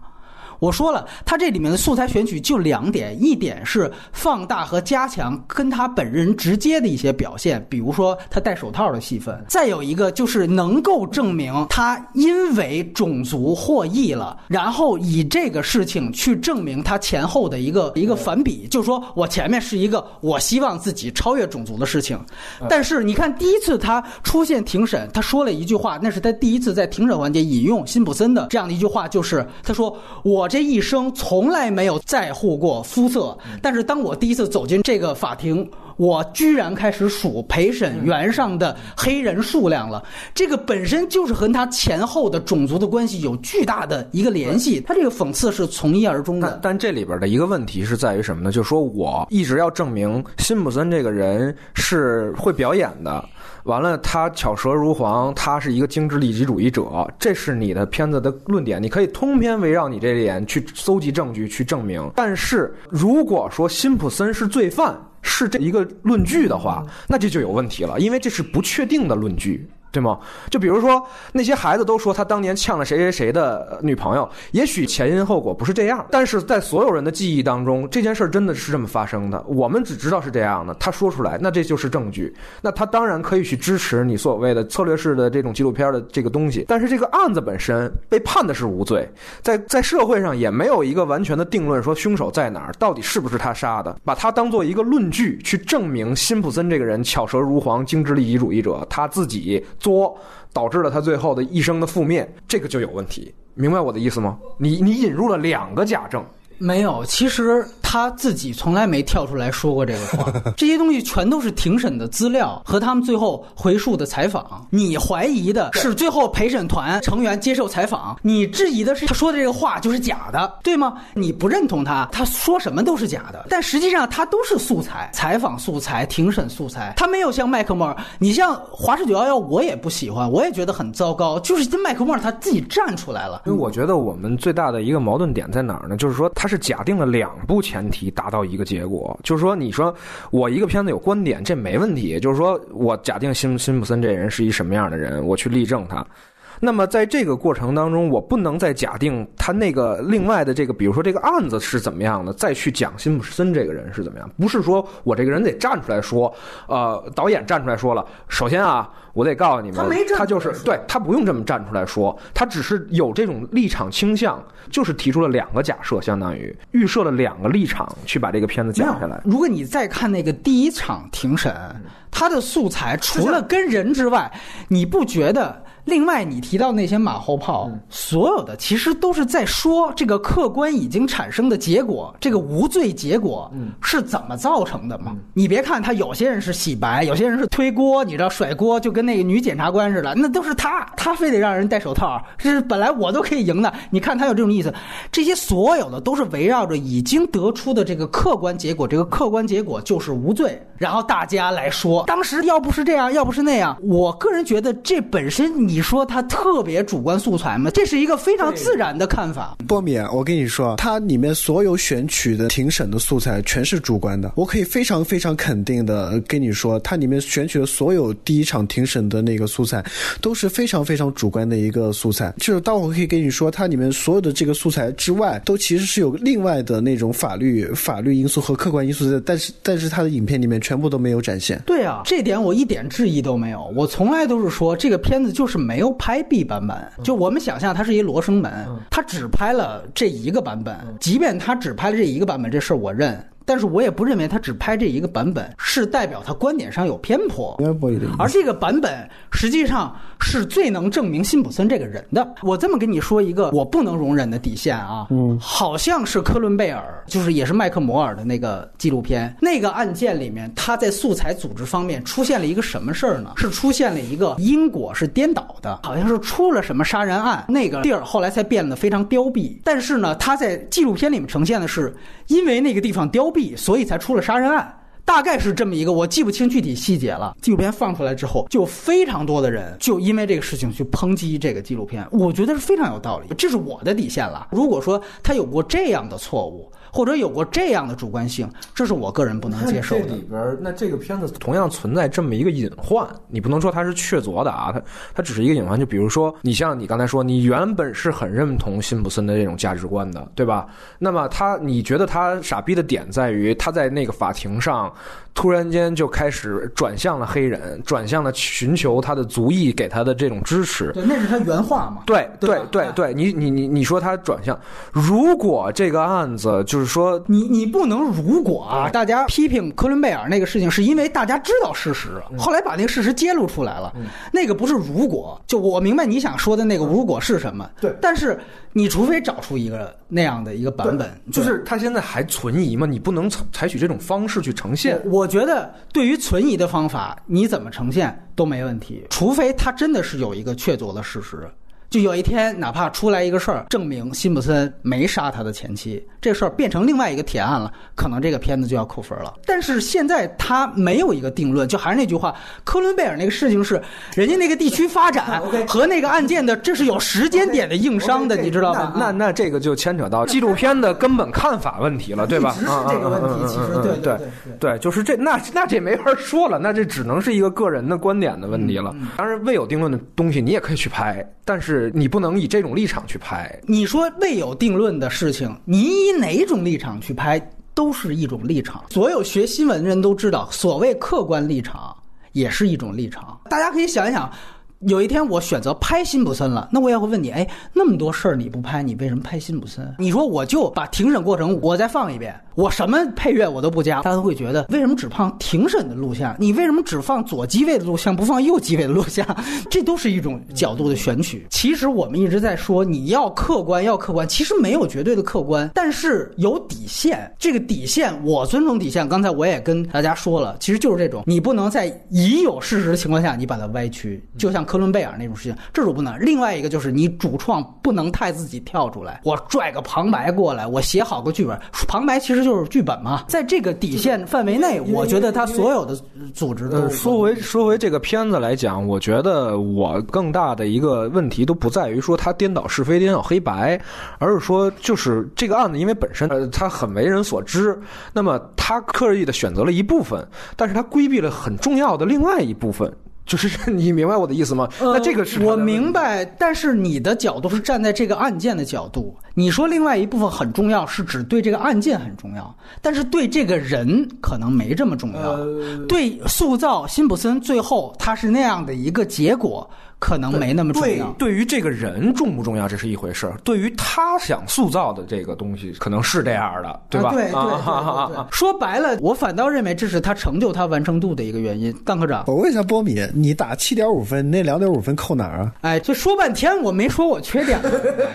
我们今天拉到影评节目上来谈，是把它作为一个电影来看的。从一个电影的角度来讲。它最大的问题是，实际上它的电视专题片的一些痕迹还是很大的。这个是我对这个片子我第一要说它的问题。呃，之前我们专门聊纪录片，我们跟海老鼠还有隐形那期我就说过，我说这个片子我是还会把它百分之五十一这样的划到了电影的这样的一个格式，否则我根本不会来聊这个事儿。但是我们用电影的眼光去衡量看，它还是有很多，比如说举很简单的例子，就是它每一集的前面的那一部分跟后面一集，尤其是一二集的这个相衔接的的素材有一些车轱辘话了。这这个车轱辘话的原因，有可能他希望三番五次的强烈的表达当时社会运动，白人跟黑人都快打起来了这样的一个状况。但另外一方面，你也不得不说，这是因为他。每一集跟每一集，他考虑到了电视的播放的形式，就可能我这一哥们儿从从第二集开始看的，但是呢，我这个真正他杀妻的部分反而在后面。那我为了照顾没看第一集的部分怎么办？我把前面我再说一点，他有这样的素材组织上面的一个重复的地方。第三呢，他有一些典型的广告点，你可以注意到他每一个黑屏。时间都非常长，那个其实就是给你插广告用的。然后在黑屏结束之后，往往会放几个洛杉矶的空镜头啊，包括航拍这种镜头。这种镜头你典型是那种电视上面广告回来，可能观众这个神儿还没进入，然后是典型的为了电视观众服务的。你先有一个热场，先有一个热身，放几个空镜头，然后我再接着往下讲我这事儿。它其实很多的素材组织方式。都还是有很强的电视痕迹。另外一个痕迹就是它 ESPN 的一些痕迹。这种痕迹是在于，你比如说，我还举个例子，就是当时讲辛普森第一次报报警家暴，然后他本来应该接受逮捕，他跑了，你记得吧？然后他的第二幕本来就是要说他跑了之后怎么着，结果那一幕你会注意到，马上就切到了一个。这个玫瑰碗的一个实况的一个体育的录像，先是一个玫瑰碗的大俯拍，那一段接的有点跳的原因，我当时想你要干嘛？后来哦，就发现接到了一个警员哥们儿的一个现在的一个采访，就说啊，后来他我正准备看玫瑰碗呢，呃，场面宏大，特别激动。这个时候，他一个哥们儿走到了我那排座椅，找到了我，然后就是我这只是举一个例子，就其实你前面这些东西都拿掉。都可以，你直接上来就说，接到这个人采访说，于是我接到了辛普森第二天的求助信息，然后你直接进入事件就可以了。但是他不是，他还非要展现出玫瑰碗，还甚至还给了大概半分钟他的母校 USC 的下一波队员跟其他的这个比赛的实况的录像。这些说白了还是他的体育色彩更强，就是这些东西，他其实某种程度上是拖缓了这个片子，就说我。恒定这个片子好坏就一点，你是不是绝对有关于这个人？这一点在我看来就是一个稍微边角料的东西了。如果可以做的话，我觉得他可以更拿掉。而我觉得他加入这些边角料，可能还是跟他体育色彩和体育制片这个背景有关。嗯，这个是我可能第一要说的。对，哎，邓科长，波米说的这一点，其实我之前在谈奥斯卡的时候也说过这个事儿，就是，呃，因为辛普森他是以电影的形式，他获了纪录片奖或奥斯卡奖嘛，所以这个他对以后的这种这种电视纪录片和电影的这他的那个边界会越来越模糊，所以他我觉得这个东西我跟可能跟波米有一点不一样的，我觉得我对这个方面还是持一个比较乐观的一个态度，或者是持一个观望的一个态度吧，就是。以后的像这种可能有大量素材的这种纪录片，还还会不会以就是辛普森这样的一个形式去去呈现？那它以后呈现的话，它其实是代表现在的一些电视网络，包括电视公司和电视媒体，他们在制作呃电视片和。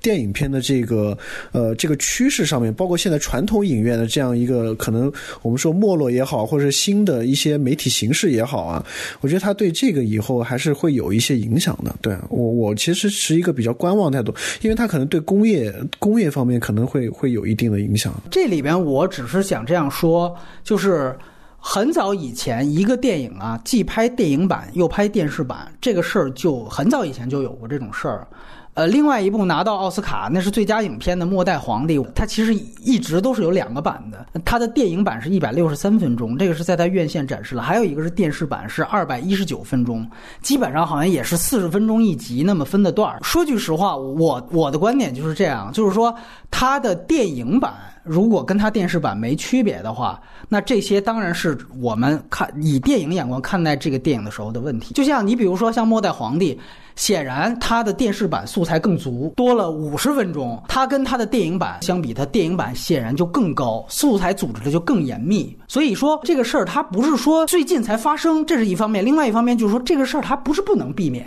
你剪两个版本，这事是很正常的一件事儿。包括甚至我们知道，原来像赵亮他的那个上访，他国际版的参展只剪了一个两个小时的版本，但是他真正的完整版是五个多小时。包括后来什么现在大家很红的什么塑料王国，这个都是非常正常的一件事情。我有多个版本在纪录片里是非常常见的。那你这个片子现在既然它只出了一个版本，它带有这么强的电视纪录片痕迹，这个是我的一点点的的这种看法。当然了，你说它这个素材组织上面的问题是不是有？其实我也不是说完完全全。没有这样的质疑，只是突然一下子，这个不知道为什么给我怼到了，我要捍卫这个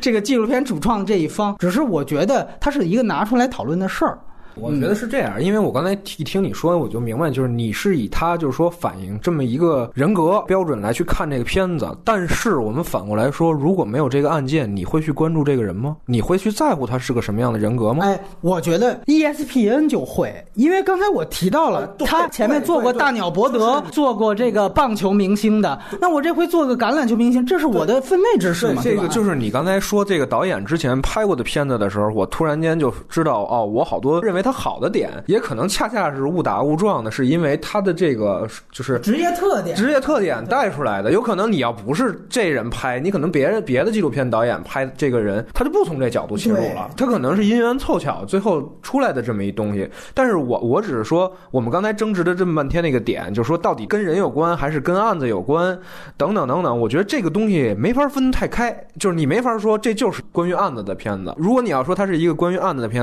片子的话，我恰恰。认为它的亮点在人身上。如果你说它是因一个完全跟人有关系的片子的话，那我反过来说的话，如果没有那案子，我根本都不会看这个人。就是你说你拍一篮球明星，我根本不看啊，基本上是这种状况啊，嗯嗯，对吧？对他其实还是最后跟受众有关系嘛，他可能压根儿就本来是拍给我这个 ESPN 本身的这个频道的，我这频道全都是受众都是体育迷，那就是个电视嘛。啊，对啊，对啊，我一方面我还是可以给他这个宽容度的一个原因。当然，我看到的其实就是邓科长原来最早说的那个态度，就是说他原来作为一个学法学的，他认为这件事情判无罪是程序正义的胜利。但是这个片子完完全全给了他的另外一个可能性，让他起码去想一下，就是。可能这跟程序正义一点关系都没有，这可能是一个因为种族问题，这是一个狼来的效应。到最后，这是狼来了，最后那一环就是狼真来了，没人去了。哎，我其实某种程度上跟他那个角度有点相近，是在于哪儿呢？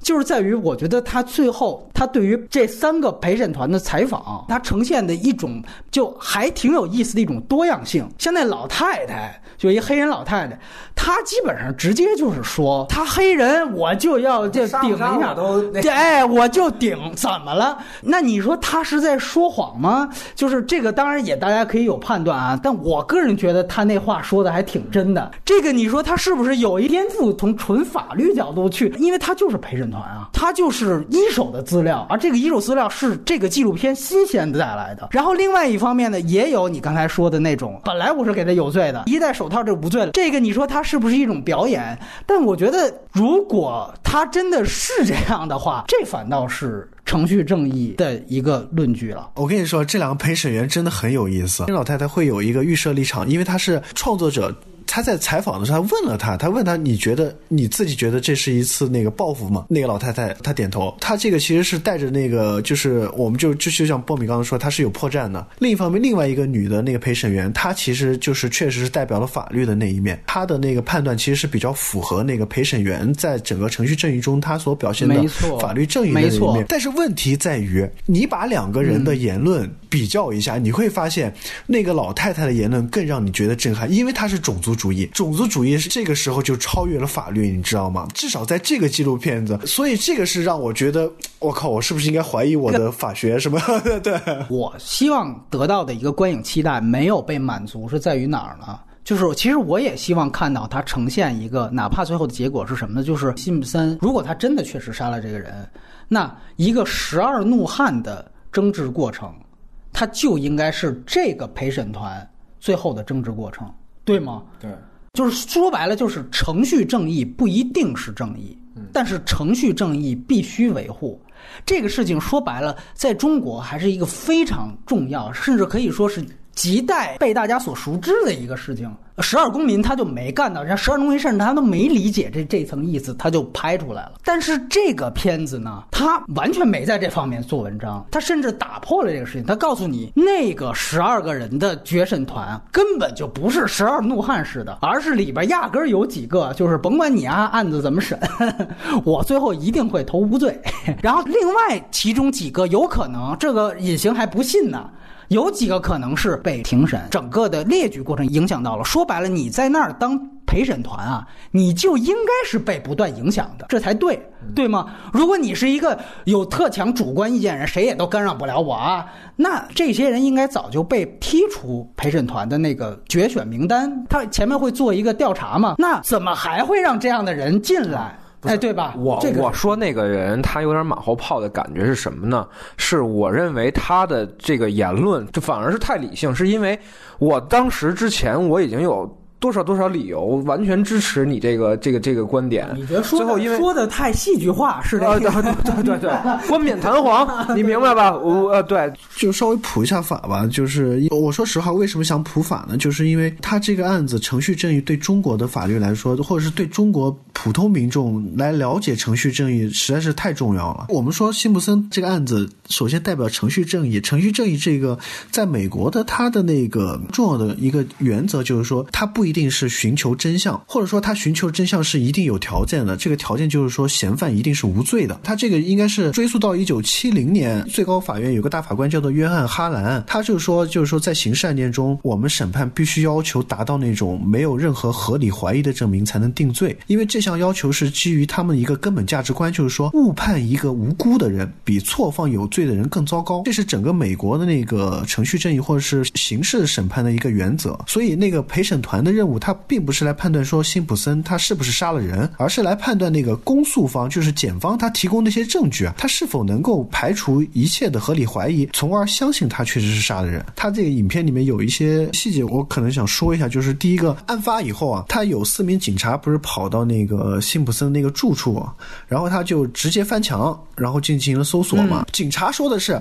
他们当时是想去告知辛普森说你前妻被杀了，然后以及确认那个辛普森的安全。这里面其实有一个法律的问题，警察之所以这么说，是因为为了确保他们在那个辛普森家里面搜索到的证据是合法的。因为如果你说是呃怀疑那个辛普森是嫌犯，然后你没有获得那个搜查令，然后你再去搜索证据，那个那个证据是是非法。他那个影片有一句台词嘛，大概五成还是几成以上的美国妇女被害都是前夫啊或者丈夫干的。警察是知道这种事情的，所以我们这其实有一个推论，就是说当时去的那四个警察，其实他们当时就是。认定了辛普森是嫌犯，带着有罪推论，对，带着有罪推论去搜查的。但是他们又不能就是贸然的在没有搜查令的情况下去搜索那个房子。你看他们四个警察的那个口供全是一样的，这种证词在陪审员看来其实他就是撒谎，因为陪审员会觉得那个手套不是在那个辛普森的那个就是住处发现的，就是我不能证明你这个证据是伪造的。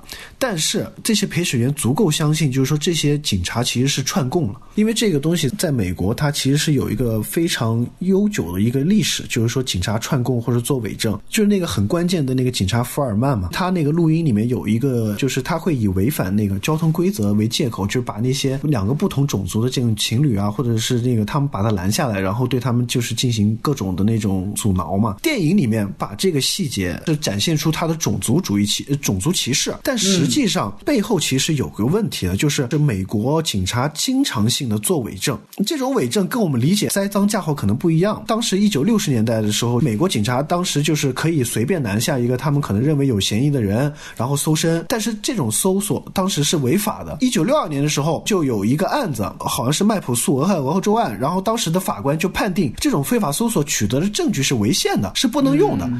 从这个案件以后，警察发现，OK，那我不搜索，我就说被告如果不小心掉了一包毒品在地上，我说这个这个毒品是他不小心掉在地上的，然后这个搜索就变成合理的了。然后从那个时候开始，你知道吗？伪证。对，美国很多警察就会做这种根据法律的这种条款来来做这种伪证。所以说，福尔曼的这个录音，其实他说他会以违反交通规则为借口把他拦下来，其实他这个其实就是一个做伪证的一个行为。他这个不单单是说他是一个种族歧视的问题，而是反映了长久以来美国警察在面对这种黑人或者是这种情况的时候，他们会以这种违反法律的这种作伪证的手段来来取得证据，就是因为检方是代表那个州政府的利益的，检方从来都是要做有罪推定的。但是在那个影片里面，其实像这种细节，它其实是没有体现的。所以从这一点来说的话，其实说福尔曼他说是公诉方最薄弱的一环，其实我觉得这个是非常非常，因为那个手套是他当时去发现的，他一个人发现的，你知道吗？很多关键的证据都是福尔曼发发现的。也就是说，回到刚才那四个警察去那个去搜索那个问题，说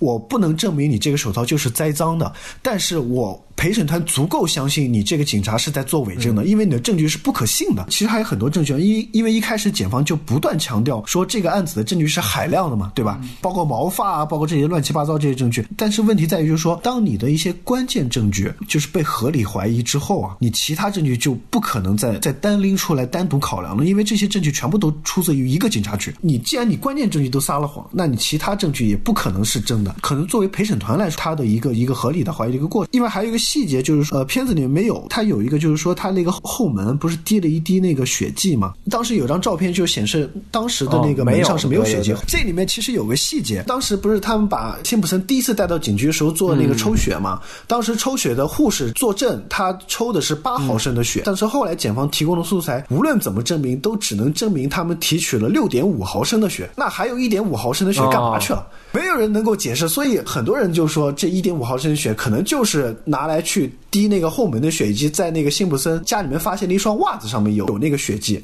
当时影片只是展现了就是一个后门的血迹，但是他没有展现就是完全的那个东西，因为他那个影片他只是把它作为一个检方的一个这样一个失误，他只是稍微做了一个呈现，但其实他后面其实还是有很多故事的。这种疑点其实特别多，包括刚才提到凝血剂，不是每个血血里边都会有的。这个而且那个是比较难弄的，而而且凝血剂存在是为了让这个血保持新鲜。EDTA 嘛，嗯，EDTA 它是说，只有当你提出来之后，这个血为了保持这个新鲜，所以会人工加入。对对。真正人自然的血是不会有这个东西的，嗯所以这个东西是否存在，是判断这个血是不是人工伪证的比较大但。但是我觉得刚才蛋科长说那第一点特别好，就是跟我我我为什么要推荐那 那美剧的原因，就是说那个《罪业之奔》那个，他当时里边也讲了这么一警察，他遇到了这个嫌犯之后，他第一就认定这人是犯罪分子，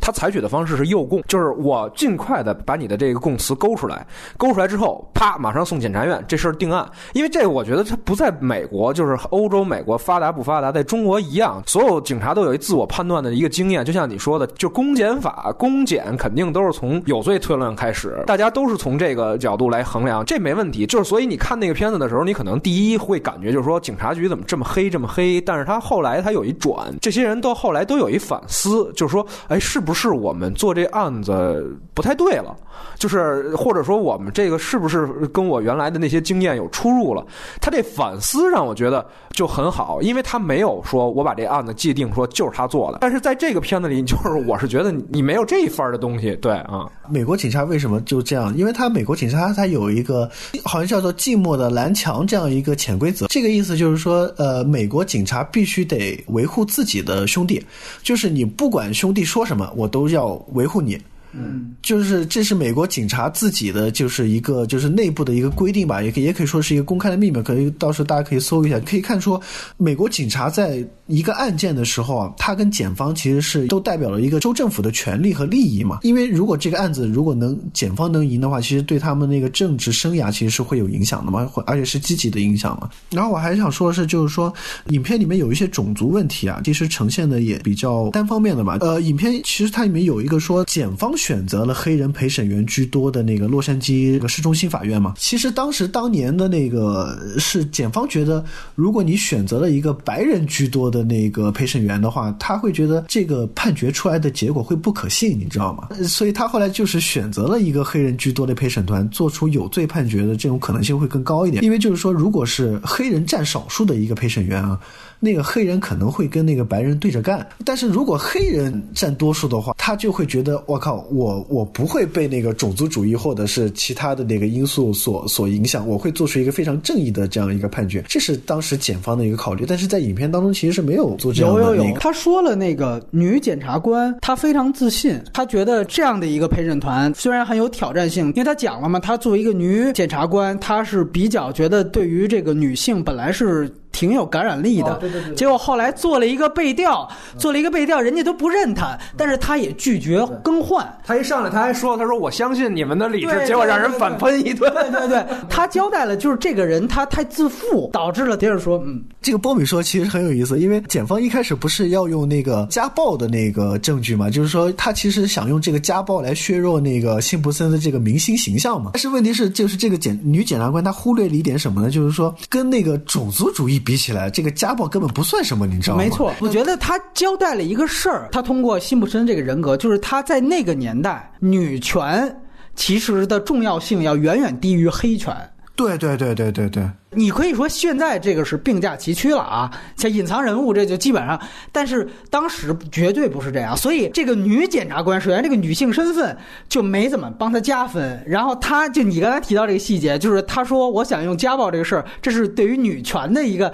这个也完全没有任何的作用，对对这个我觉得还挺牛逼的，就是说我第一遍看的时候，我就想她其实想想说这个事情就策略失误。嗯，对对对对对对，嗯。是我还是比较比较认可波米那个观点，就是他如果你把这个影片从那个一个描述一个人的这种角度来看的话，我觉得他是相当成功的。而且我对他这些影片本身的这个素材组织啊这些东西，我都会比较认可。但是其实辛普森这个案子我看完以后，我对他的一个定论就是说，我相信辛普森是有罪的。但是洛杉矶警察呀，或者是检方啊，他其实是试图构陷一个有罪的人。即使你相信辛普森有罪，但是如果你是陪审员的话，你也会拒绝，因为就是警方刻意伪造或者是可能伪造的这些证据，就是没有说服力这些证据去为这个人去定罪。这这是属于那个陪审员的一个正义吧，一个正义观。在那个美国法律上，它有个术语，应该是叫废弃裁定。它其实指的是说，就陪审团他可以根据他自己公平或者是正义观，拒绝适用某条法律来判定被告有罪。这个其实是在美国已经有将近两百多年的这个历史了，而且这个历史其实也是源自于种族的那个歧视，南北战争或者是当时废奴的那段时间啊，北方跟南方对于那个黑人的那那个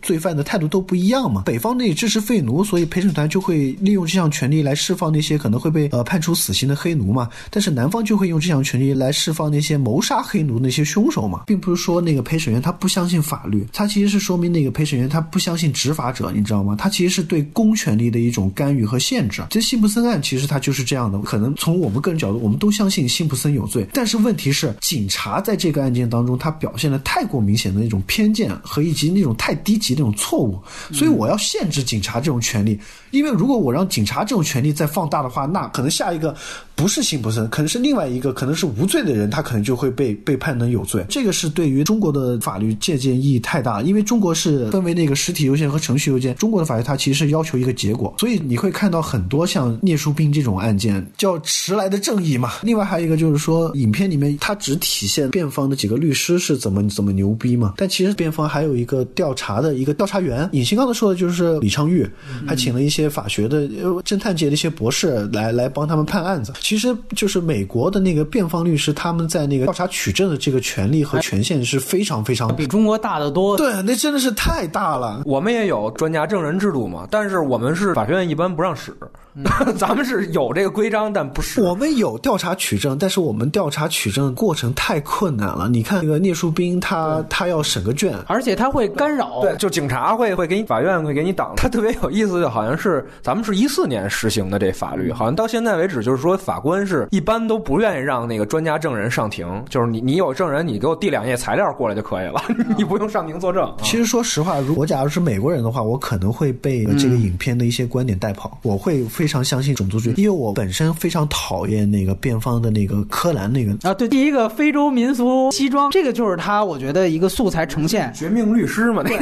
那你说他们没受到干扰，这些国内最牛逼、最顶级的律师也为什么要这么做呢？那就证明他肯定还是。甭管是潜移默化，还是说各种，那还是有因素的。那我把这因素呈现出来。那另外，邓科长，我问你两个事儿，一个就是说，这也是我们中国的观点，这个确实也已经都是到外延环节了。一个就是大家觉得，从中国人，我最开始接触这个案子，最大的一个观点，有钱人杀人就不犯法。哎，这就是这个案子 及美国的制度多么黑暗，就是在于有钱人他杀人就不犯法。为什么呢？你看他传了一梦之队，对吧？这梦之队一天五。万美元花费的总额是一千万美元。其实这个电影也有交代。就是说，如果他是一个没钱的黑人，就绝逼是有罪的。说实话，你想打赢这官司，确实是得花钱。你如果不花这么多钱，你根本就对抗不了检方，因为检方所掌握的资源和权力比任何人都要大。其实就是一个非常矛盾的一个地方，就因为检方是掌握了媒体资源的，你知道吗？他会在这个案件的那个过程当中，他不断放出对检方有利的一些证据或者一些小道消息给媒体，后媒体又去就到到。处去渲染，然后这些东西会对陪审员、会对那个法官造成一些，所以说这个问题你怎么说呢？确实，在美国穷人是打不起官司，而且穷人被判有罪的那个会更大一点。但是问题是，判例法的国家，所有的法律都是来源于就是过去判过的一些案子，法官他会把他的判决作为以后法官适用的一些条例来进行这样一个就是基准吧。就所以说，有了辛普森这个案子以后，他的这个程序正义的这个东西，我没必要跟公众解释我这个法律是怎么判的，但是在法学。学界、在法官、在辩护律师那儿，他这个法律，他这个案子到底是怎么判的，他到底是怎么适用的，就是会流传下去的。所以以后还类似这样的事件，它其实还是有一定指导意义的。我还是回到我那个观点，就是说，你花这些钱，并不是说你为了打赢这个官司，而是为了要对抗这样一个公权力。其实它从本质上来说，它还是维护了他的法律的这样一个尊严在的。这是可能是说中国观众可能会看不到的一面吧。还有一个事儿呢，大家觉得这个案件啊，反映了西方陪审团制的一个致命的缺陷，或者说，如果这个不是陪审团制度，甚至有人说，如果放到中国来审，那是不是他就绝逼不会被无罪释放？应应该按理来讲，他们陪审团是会被媒体干扰到的。就是这个，我刚刚已经说了，陪审团他判定这个东西的话，他其实不一定完全是因为种族主义或者是那个媒体的影响嘛，因为他是根据现场那个检方所呈现的证据到底可不可信嘛。然后这个可不可信会有会有很多因素，就比如说那个福尔曼，他有种族主义，他有种族歧视，他还有他还有长期以来这种黑人在所遭遇的这种不公以及对警察这样一种看法，他会有这样的影响。像黑人所遭受这种歧视啊。遭遭受这种东西，其实是我们不能理解，白人也不能理解的。我这样说吧，如果是从这部影片来看的话，我觉得陪审团是一个消极的影响，因为至少那个老太太都那么明确的表示，她是对吧？她就是罗德尼金的一次报复，她可以把她的这样投的一票看作是对罗德尼金的这样一次偿还、一次补偿。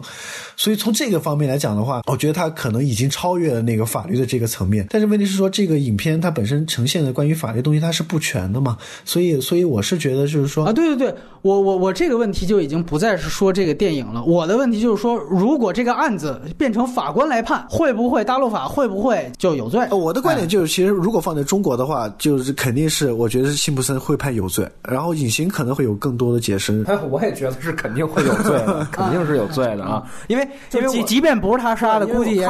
我看的一份材料，就是原来的一个警察在当时他就在美国，整个亲历了这个案子。他当时写了一份材料，中国警察，中国警察。他说这，他说这案子还用审吗？我还花这么多钱去去调查吗？这个在中国肯定就判了。就是他，他是。从头到尾就是认定这个辛普森是有问题的。不，我们把话题带偏了啊！因为听你的意思，反正就是属于中国属于一个法制不健全的国家。就我是在说的是，他如果是法官判的话，会不会这个案件会有变化，会判有罪？对他放到中国来，可能是我一个附加问题吧。对对对啊！我从中国的法律这样这样来看的话，其实是这样的：如果说公诉方他所呈现的证据，它能形成一个完整的这样一个证据链，对证据链。这个证据链符合我们我国国家这种实体法的这些一些关于证据或者是关于这个罪名的这样一个规定，那么的话，法官就可以判定这个人有罪。除非你说你的这个证据，你被告人的律师能够证明这些证据都是有瑕疵的，这还不是瑕疵呢，这还得必须是非法取得的呢。因为我们国家对于那个非法取证这个规定，其实没有那个没有那么详细，你知道吗？也就是说，如果在美国的话，如果还是所有的条件完全一样，即便是法官来，他也会判无罪。不一定，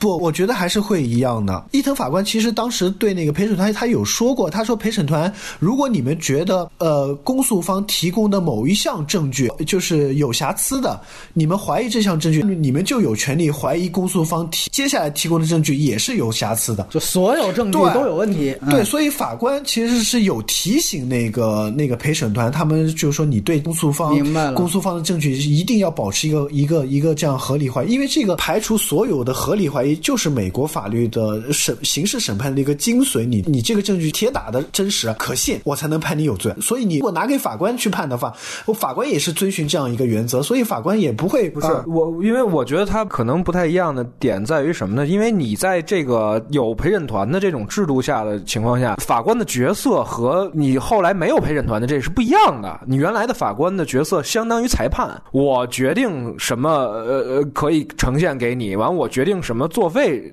就是不符合程序，我是有程序规章制度我去执行它，对吧？但是如果没有陪审团制度的话，那法官就既是裁判又是运动员了。在这种情况下，当然你他的结果可能很有可能就不一样了，对吧？所以这种假设不可能放在美国嘛？这这假设只能放在中国嘛？但是我觉得他刚才这个问题呢，就是你你放在中国来讲，其实现在中国在法律上的要求跟美国是一样的，我们也是疑罪从无，我们也是那个叫就是要完整要求都是一样对，就是也是完整证据链，就恰恰是因为没有你说的那一环合理怀疑，这个合理怀疑就是是说陪审团的这个问题。如果你没有陪审团的话，你没有一个第三方，就是你总得有一个裁判，两方运动员，这个游戏才能玩起来。但是当你缺失了那一环的话，你的合理怀疑就只能存在一个特别主观的判断当中了。我不太认同把法官说成是既当裁判又当运动员，因为两方明明是辩护两方，就检方跟这个被告一方，他们是两方运动员，所以裁判本来就是法官，法官本来就是裁判，陪审团完完全全是另外再一个第四官员，你可以这样说。但是我好像明白你的意思，你说在中国，我这里如果这么提的话，我我一直想说一个我认同的一个观点，就是我们不讲法理啊，就是讲一个实情。我还是我不知道非常消极的这种说法，两位认不认同？就是觉得内地现在是这样，底层案件是以法律为准绳，中层案件是以舆论为准绳，高层案件是以党中央为准绳。这是现在中国的司法现状。什么叫中层案件？中层案件就是比如说舆论影响很大的明星犯案。哎，天一这种，这个算是中层案件。这个是以包括像原来那激情杀人，有个弹钢琴的药家鑫叫药家鑫，哎，这个都是以舆论为为准绳。然后高层那我们就不说了，就是这种贪腐的，涉及到官员的，涉及到重大的，像咱们康师傅什么的，就是那些，那就是以党中央为准绳。只有在底层案件当中，比如说离婚案这种，基本上咱们按条例判。不知道这种总结，呃，尤其当科长认不认同？对，嗯呃，说实话，这个总结本身的话，我觉得我不能说认同吧，我觉得只是一个说法吧。我我我没有认同不认同的，但是，但啊、你觉得他是现实反应吗？我这么问。我觉得不完全是，我不能完全认同这个这个说法，因为说实话，它不是说舆论或者是党或者是是是什么决定的，因为现在中国的法律它有一个非常呃，我不能妄议啊，我就只能说它有一个非常不合理的设置，它法院啊、检察院它上面还有一个政法委，这个东西其实它不管判什么案，不像李天一啊或者是这种东西，可能就是政法委受了那个舆论的影响或者是什么受受影响，但是但是说实话，我本身还是作为一个学法律的人，我还是比较相信法律本身的这样一个效力的。它再多的这种来自各个方面的这种干扰的话，它的那个法律的判决，判决或者是法律它本身，它都是不会被，就是不会被这些东西去影响的。问题是说，我们我们国家现在法律的那个，因为是实体法，你知道吗？实体法的话，它有一个缺陷，就是说。它的那个跟时代的这种发展啊，确实是有时候有点脱节是吧？对脱啊节，它它立法或者是修修改法律，对非常非常滞后。我们国家的宪法的效用实在是就是非常低。你的实体法就指的是说，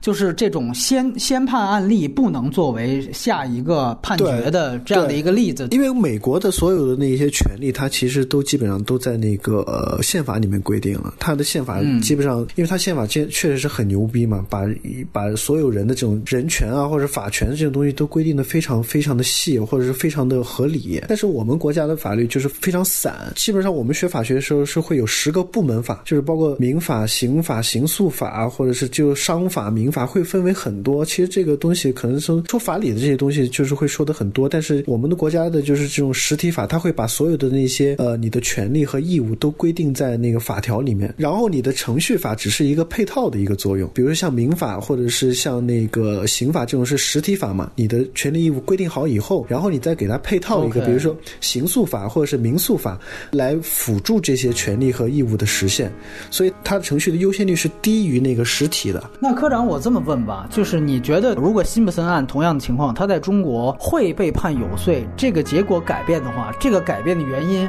是因为我们使用实体法的这个原因，还是因为我们没有陪审团的这个原因，还是因为我们有政法委、党中央、舆论的原因？这个，这个因为你刚才已经认定了，你们俩都认定了，在中国他一定是有罪的。我觉得是还是跟法官的那个理念会比较大，因为我们我我国的法官他的呃大部分来说都是以实体以实体正义为优先，所以他先得保证，他先得保证这个实体权利的这个实现。我们刚刚说的就是，他只要这个证据链它形成了。达到，就法官相信这个证据链它是合法的，它是就是确实充分，它是合逻辑的，某种程度上，对对对，哪怕有一两个是是是好像有有问题，但是也不影响它合逻辑。